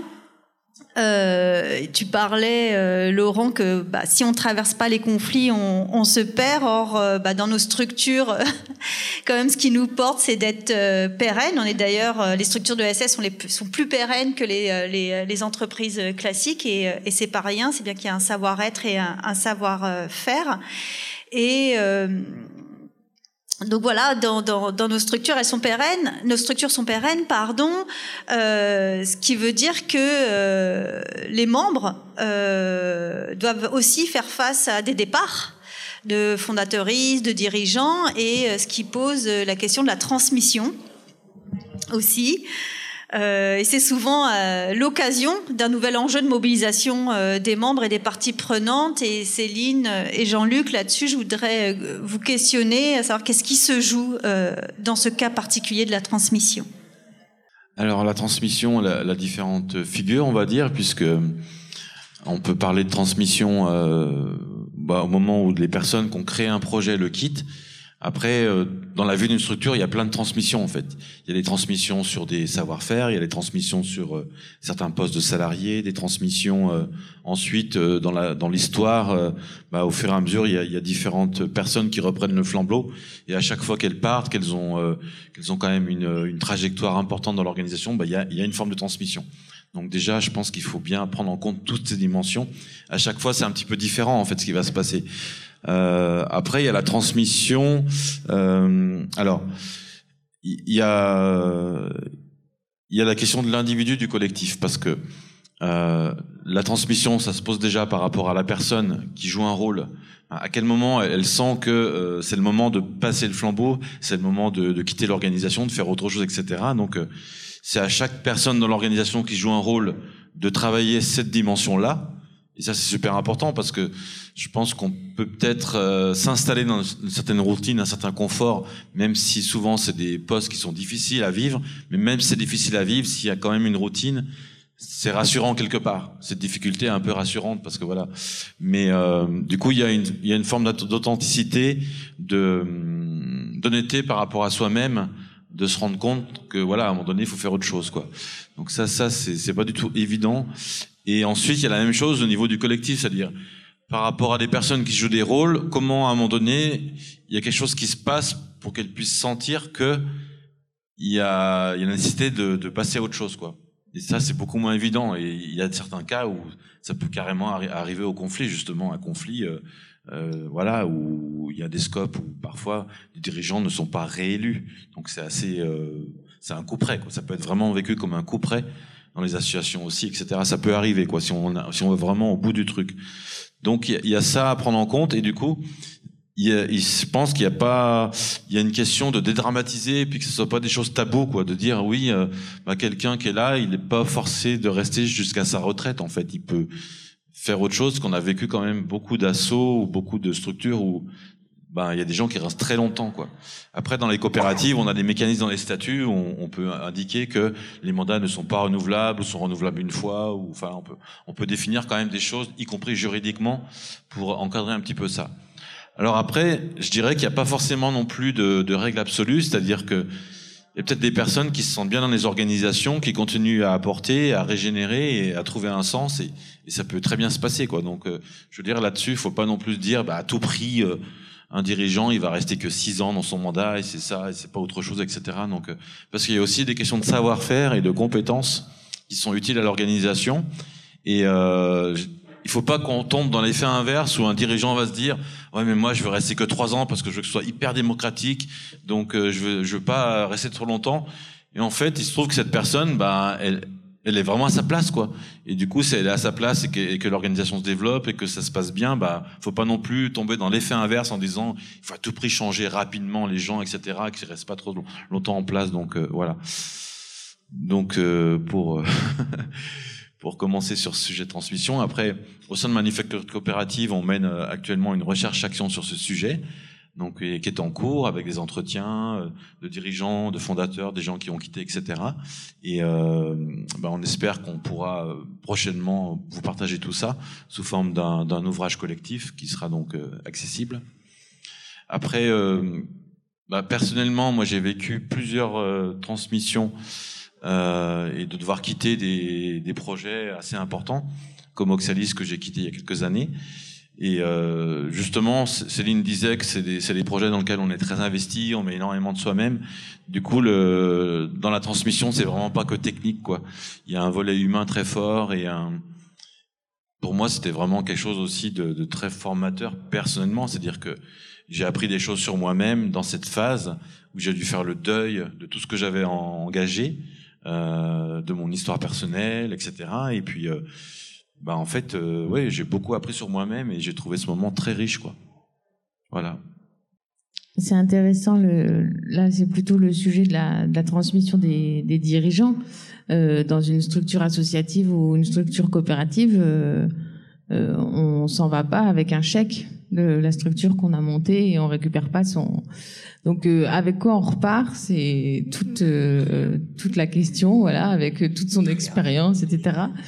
Et puis toute la richesse euh, qu'on qu'on qu'on a reçue de, du projet dans lequel euh, les gens sont, se sont mobilisés. C'est vrai que cet engagement, il est tellement fort que ça, ça, ça met euh, en général au moment des transmissions de, de, de dirigeants, ça, ça met un impact euh, sur le sujet, euh, parfois un tabou euh, qui, est, qui est vraiment, qui est vraiment important. Donc d'accompagner ces transmissions, c'est aussi de se dire au moment où les mandats, enfin Jean-Luc en parlait dans les statuts, au moment où les mandats sont créés, comment on fait en sorte de pouvoir prévenir et préparer ça. Euh, ben, Il y a des dirigeants qui préparent pendant pendant très longtemps euh, finalement leur départ, bien même en arrivant en fait finalement et ça revient au sujet de- dont on parlait tout à l'heure au tout début sur l'animation de la vie coopérative, de la culture coopérative, c'est quelles valeurs sont transmises et pourquoi.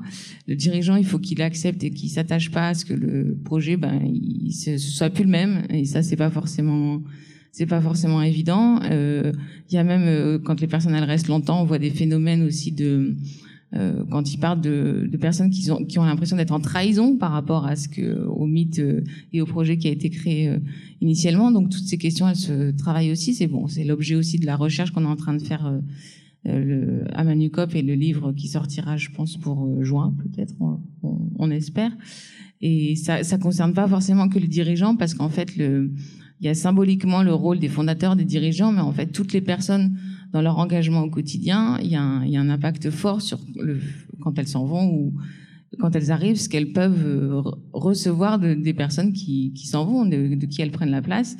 Et pour ça, bon, nous, on travaille beaucoup sur les récits et la capitalisation de parcours, euh, aussi parce qu'on a tendance à, sous couvert du collectif, euh, les dirigeants qu'on interroge, c'est jamais grâce à eux, quoi. C'est toujours oh, c'est le collectif qui a tout fait, moi j'ai rien fait, mais c'est pas vrai. Euh, et les personnes, elles ont aussi toute une histoire et tout un parcours qui est pas forcément euh, fa et facilement euh, à mettre sur la table, sur la place publique parce que ce serait euh, mettre en avant une personne alors que en général les personnes euh, elles œuvrent dans les organisations c'est bien des personnes qui travaillent quoi. Et donc il faut qu'on qu'on se ressaisisse au fait sur le fait sur le fait de se dire euh, on peut mettre en valeur des les humains euh, qui travaillent pour pour pérenniser les structures et pour montrer le, leur parcours avec leurs difficultés et puis et puis leur réussite voilà. Merci. On arrive à la fin de de cette rencontre euh, nourrie euh, de vos euh, témoignages, de vos expériences, de vos interrogations. C'était bien l'idée, c'était d'amener des éléments de réponse et, et, sinon et surtout de continuer à questionner nos organisations sur ce qui les, ce qui les caractérise, ce qui en fait la délicatesse et le délicieux, comme tu as dit Laurent. Merci pour cette étincelle. On serait heureux de vous écouter, euh, vous qui êtes dans le public, si vous avez des euh, témoignages à apporter ou si vous avez des questions à nous poser sur euh, les aspects qu'on a abordés ou sur d'autres qu'on n'aurait pas abordés. Qui a envie de, de prendre la parole? Une dame là-bas au 27e rang, je crois. À gauche, à gauche, un peu plus. Bah, déjà, euh, un grand merci de nous avoir livré euh, vos expériences. Avant tout. Et ben, c'était quand même très, très riche, très, très complet. Là, moi, tout de suite, j'ai pas forcément de questions qui me viennent. à part juste que, Gabriel, tu disais tout à l'heure que les structures de l'ESS sont plus pérennes que les entreprises classiques. Est-ce que tu peux étayer un peu plus ton propos là-dessus? Euh, J'ai pas les chiffres en tête, mais en tout cas, ce qui est sûr, c'est que les, les, coopératives euh, durent bien plus longtemps que les structures type SARL, EURL. Voilà, c'est chiffré. Je, je, pourrais les retrouver à un moment bah donné, oui. si tu veux. Donc voilà, c'était d'abord euh, un grand merci de, de vos expériences. Une question là-bas. Euh, moi, j'ai une question effectivement sur ce que vous avez dit, que souvent, enfin pas souvent, mais que euh, le, quelque part le, le, respect du droit du travail ou, euh, ou ces questions-là, ou la régulation de tension pouvait être pire dans les endroits de l'ESS que dans d'autres structures euh, peut-être plus euh, classiques. Et ma question, c'était est-ce qu'il y avait un endroit où quelque part ça s'était travaillé collectivement pour que, je sais pas, avec la création de syndicats ou avec euh, des fédérations où ça se travaille. Euh, voilà. Enfin, moi, c'est une question où j'ai plus travaillé dans le privé. C'est vrai quand je quand quand j'ai vu d'autres structures comme ça où je me disais, mais finalement, c'est plus sain dans mon entreprise que dans des associations où je peux aller en tant que bénévole. Et ça m'a beaucoup choqué. Euh, voilà. Donc, c'est une question que j'ai. Bah, un élément de réponse, c'est qu'effectivement, euh, structurellement, les structures ont l'obligation d'avoir euh, des instances de représentation du personnel qui sont donc les lieux où euh, peuvent s'exprimer des revendications. Donc les IRP, le CSE aujourd'hui, ce qui est quelque chose un peu à part euh, dans les structures euh, privées, mais qu'on a forcément nous dans, euh, puisque c'est un cadre légal hein, dans, dans, dans, nos structures. Euh, reste que, en fait, cette caution de conflit, elle est assez contemporaine en vrai. Euh, quand on regarde les, usages, c'est vrai que face à un problème, euh, les réflexes pouvaient être de convoquer euh, l'instance de représentation du personnel ou syndicat. Aujourd'hui, il va y avoir déjà un peu plus le réflexe du médiateur Ça, c'est quelque chose d'assez nouveau et ça aussi, ça s'institue. Les lois commencent à obliger, euh, notamment dans le milieu de la consommation, d'avoir des médiateurs euh, qu'on puisse, euh, auxquels on puisse faire appel. Et en fait, c'est assez récent hein, que dans nos structures, on pose ça. Moi, je le relis euh, au fait que euh, bah, la place de l'individu a pris de plus en plus de place avec cette capacité euh, réflexive à pouvoir poser ses besoins, ses manques, ses demandes. Euh, et que si c'est possible dans les espaces privés, bah c'était pas trop possible dans les espaces publics collectifs, mais que ça apparaît forcément. Et que cette conscience là euh, émergent s'impose à nous euh, et à nous, euh, structure de l'ESS, qui souhaitons mettre l'humain au centre. Donc on se force, en fin de compte, à prendre ça en considération, sachant que euh, derrière les conflits interpersonnels, il peut y avoir, en fin de compte, des traces de rapports de domination sociaux, hommes-femmes, euh, racisés, blancs, classe sociale, validisme. Et aujourd'hui, pareil, hein, dans un endroit de la société, ces aspects-là euh, sont quand même très présents et nous traversent aussi. Et parce que je pense que justement, nous sommes soucieux de ça, on s'oblige à prendre ça en considération et donc euh, d'un d'un aspect un peu informel où les choses peuvent se passer, voilà, la machine à café, euh, le matin en arrivant. On commence à formaliser euh, les choses pour véritablement prendre euh, ça en, compte. Et parce que voilà, même si c'est interpersonnel, à quel endroit le collectif est concerné? Déjà parce qu'il est impacté parce que tel, un tel et un tel s'embrouillent, ça a un impact sur l'activité. Et s'ils s'embrouillent, est-ce que c'est pas dû à leur rôle Ça, c'est souvent quelque chose qu'on voit c'est euh, voilà, c'est lié au fait qu'à la compta, elle a du mal à, avoir les pièces à temps et que du coup, euh, ça, ça l'agace à juste titre et euh, qu'elle s'embrouille avec telle, telle ou telle personne qui rend pas ses, ses fiches. donc voilà en résumé, pour moi, c'est à la fois contemporain à nos, à nos sociétés, à nos évolutions individuelles et à ce souci des structures de l'ESS à mettre l'humain au centre et donc à pas déconner avec cette question parce qu'il y en a marre de s'abîmer. Euh, alors moi, je peux témoigner parce que j'étais que salarié d'association. Donc euh, il y, a, y, a, aussi, euh, je pense, un manque de culture, de savoir-faire managérial. En fait, la plupart des des directeurs, des patrons, des décideurs sont bénévoles et sont animés par l'étincelle, par la flamme. Et donc c'est ce sujet-là qui est au cœur du, du, du, moteur qui fait avancer. Et pas ce souci-là, c'est le manque de culture. Et donc moi j'ai fait toute ma carrière dans la culture associative et j'arrive dans un univers où il y a un peu plus de, de management. et donc je, vais dans l'autre sens. En fait, je découvre ah en fait il y a plein d'outils ou plein d'intérêts. Et je pense que c'est aussi un manque de culture un manque de formation des dirigeants bénévoles des structures qui sont en fait des, des, des, patrons, quoi, avec des responsabilités.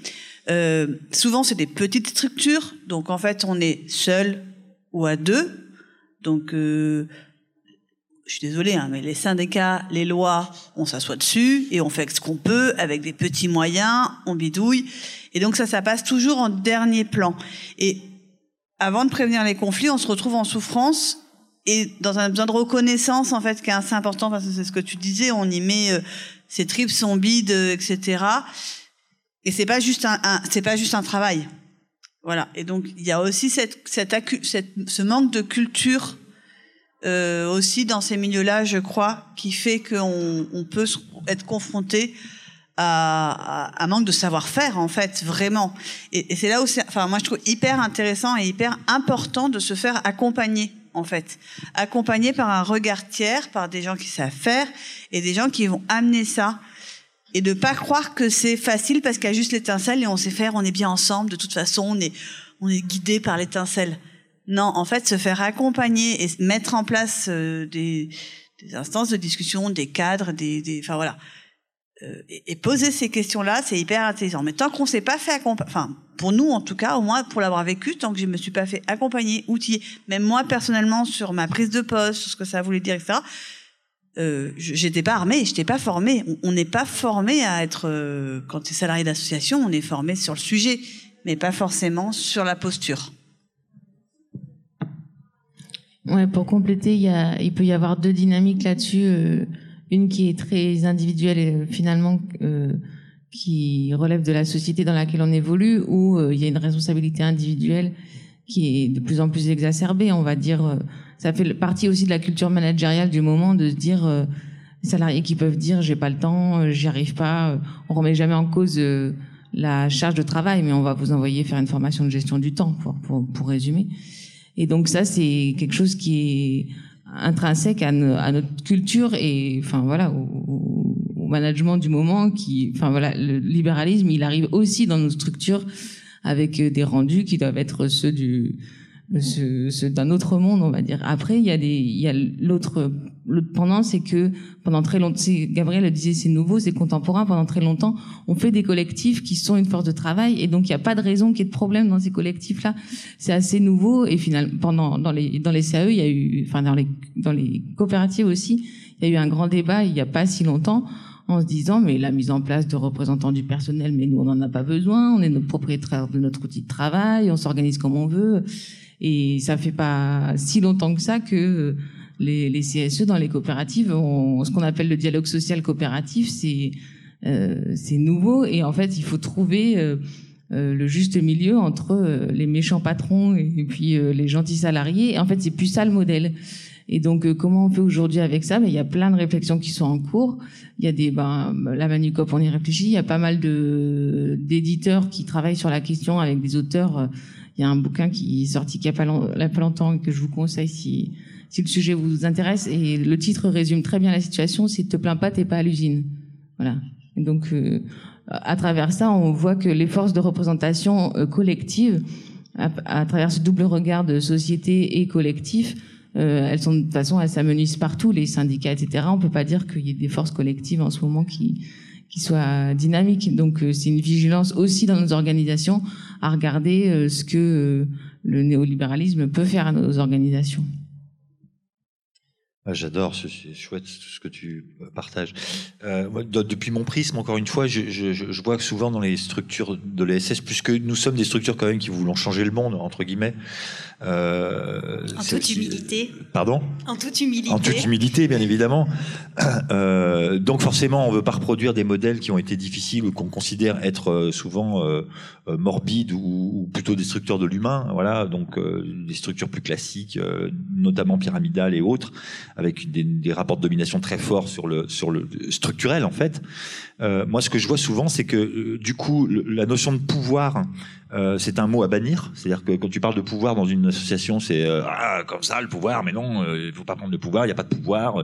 Non, nous ne voulons pas de pouvoir, alors que je, je pense qu'au contraire, c'est quelque chose de sain, le, le, pouvoir de créer, le pouvoir de faire des choses. C'est plutôt qu'on essaye de voir comment on pourrait sortir du pouvoir sur euh, les gens ou même la structure pour aller vers du pouvoir de. Euh, mais le pouvoir, on en a tous, on en a besoin. Euh, euh il est proactif, il est créateur, et qu'il y a vraiment quelque chose d'une notion souvent qui est donc puisqu'on dit on a des structures où entre guillemets euh, on enlève le pouvoir ou une partie du pouvoir, alors il y a énormément de pouvoir implicite puisqu'il est plus explicite. Voilà. Mais que finalement, les jeux de pouvoir et les jeux psychologiques autour du pouvoir, ils, parce que par contre, ce sont les mêmes humains. C'est-à-dire que même si c'est des humains qui ont une autre vision du monde, ça reste des mêmes humains qui ont été conditionnés, euh, qui ont été dans les mêmes écoles et qui ont été éduqués par les mêmes parents entre guillemets. Enfin, je généralise un peu, mais euh, voilà, on, vient tous du, de la même matrice quelque part. Donc euh, voilà. Et, et, donc ce chemin, il est à refaire et que euh, je trouve que dans des notions comme justement réfléchir à des notions de gouvernance, euh, c'est comment est-ce qu'on remet de, de, de l'explicite en fait, euh, et notamment sur la notion de pouvoir et d'autorité et de périmètre. Euh, mais comment est-ce qu'on essaie de le faire de façon saine parce que c'est réfléchi ensemble et c'est pas sous le couvert d'une normalité qui dirait une structure elle est forcément comme ça et que c'est comme ça que ça marche. Point. Non, on peut faire autrement, mais en même temps, par contre, il faut qu'on en parle et qu'on soit euh, en conscience que nous ne sommes que des humains et que néanmoins on est quand même formaté à certains types de réflexes et un rapport au pouvoir qui est ce qu'il est et que euh, bah, des fois il est euh, pas ajusté ou quand, quand, on a besoin de le revisiter en profondeur. Ouais. Merci. J'espère qu'on a répondu à votre question. D'autres questions Commentaires Joie de vivre À partager? Du coup, j'en ai une autre je profite, hein, mais vous pouvez prendre le micro, hein, je, je, le laisse, pas de problème. non, c'était justement sur cette notion d'accompagnement euh, qui, en tout cas, moi, me paraît aussi euh, essentielle justement pour euh, notamment bah, éclaircir une organisation et réguler les tensions et les, et les, et les conflits. Mais je me posais la question justement de ces dispositifs qui, qui existent d'accompagnement comme un DLA ou des choses comme ça, si c'est si c'est des choses qui sont vraiment connues, euh, qui sont bien utilisées ou qui peuvent être plus déployées. Enfin, comment vous voyez-vous finalement euh, ben, cette, cette, cette chance que peut être un accompagnement? Comment faire pour que ça soit ça soit peut-être plus utilisé euh, Voilà. Alors oui, c'est sûr que je, pense que la question de l'accompagnement, elle est quand même pas mal partagée au sein de l'ESS, enfin en tout cas de la nécessité d'être parfois accompagné. Par contre, au niveau des dispositifs, euh, bah, sont pas nombreux, vraiment pas nombreux, et euh, souvent justement les petites structures ont pas les moyens d'être accompagnées. Donc euh, bon, il y a quand même effectivement le, le dispositif local d'accompagnement, le DLA. Par contre, euh, il y a toujours au sein du DLA cette idée, bon, on va sauvegarder des emplois, on va consolider l'activité, etc. Et du coup, les DLA, ils sont tenus quelque part de toujours trouver des problématiques un petit peu en lien avec ça. Et du coup, moi, j'accompagne beaucoup dans le cas des DLA, mais on a toujours une lecture, en, une double lecture en fait de la problématique. C'est-à-dire qu'il y a des injonctions de dispositifs qui disent oui, non, l'autre but c'est de, sauver les emplois ou de développer des emplois ou de créer des emplois dans les structures. Donc ça veut dire consolidation, accompagnement. Euh, sur le modèle économique, etc., etc. Mais bon, on sait bien qu'en définitive, derrière tout ça, au sein de l'ESS, s'il n'y a pas cet accompagnement justement sur l'humain, sur le projet partagé, sur ces dimensions-là, mais du coup, c'est ça que je retrouve dommage, c'est que il faudrait que ce soit plus explicite en fait, et qu'y compris les acteurs publics partagent le fait qu'une association, c'est pas juste un modèle économique, c'est pas juste euh, des, du management, euh, le volet RH, etc. C'est que voilà, donc ça soit mieux pris en compte en fait cette dimension-là dans les vraiment les, les priorités d'accompagnement aussi et que ça ça nécessite des financements de, du coup de la société pour permettre ça quoi. Merci. On arrive. Euh... Juste, juste, pour compléter sur l'accompagnement, excuse-moi, ah, mais euh, non, c'est pas grave. Euh, juste, il euh, y, a, y, a y a la notion d'accompagnement de l'association et la notion d'accompagnement aussi euh, personnel, enfin des gens. Et du coup, il y a aussi d'autres dispositifs qui sont la plus classiques, qui sont les OPCO ou les, les formations, où là, tu peux te faire accompagner aussi, mais là, c'est à titre, perso enfin, à titre personnel. Et ça, c'est peu employé par le milieu associatif, plus dans les entreprises, et peu employé dans le milieu associatif, alors qu'il y a les mêmes dispositifs. Et ça, c'est peu connu, en fait, de pouvoir aller euh, s'armer ou se faire accompagner dans cette logique-là et s'armer euh, sur euh, d'autres organismes moins connus. Tu as bien fait. Merci Rose. Je crois qu'on y est, que c'est la fin. Merci beaucoup aux intervenants, intervenantes d'être venus. Ravi d'avoir partagé ce moment avec euh, vous. Merci à vous d'être euh, là avec nous et d'avoir inter d'être intervenus. On se retrouve très bientôt. Merci. Merci.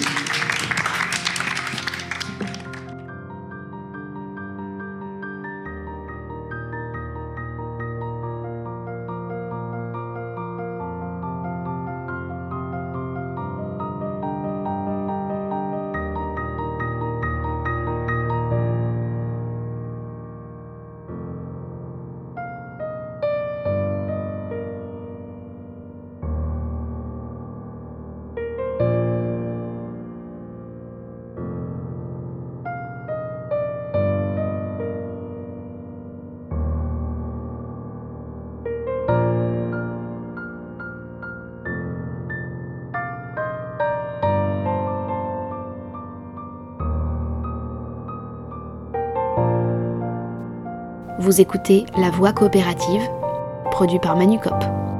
Bienvenue sur le chemin sinueux du faire ensemble.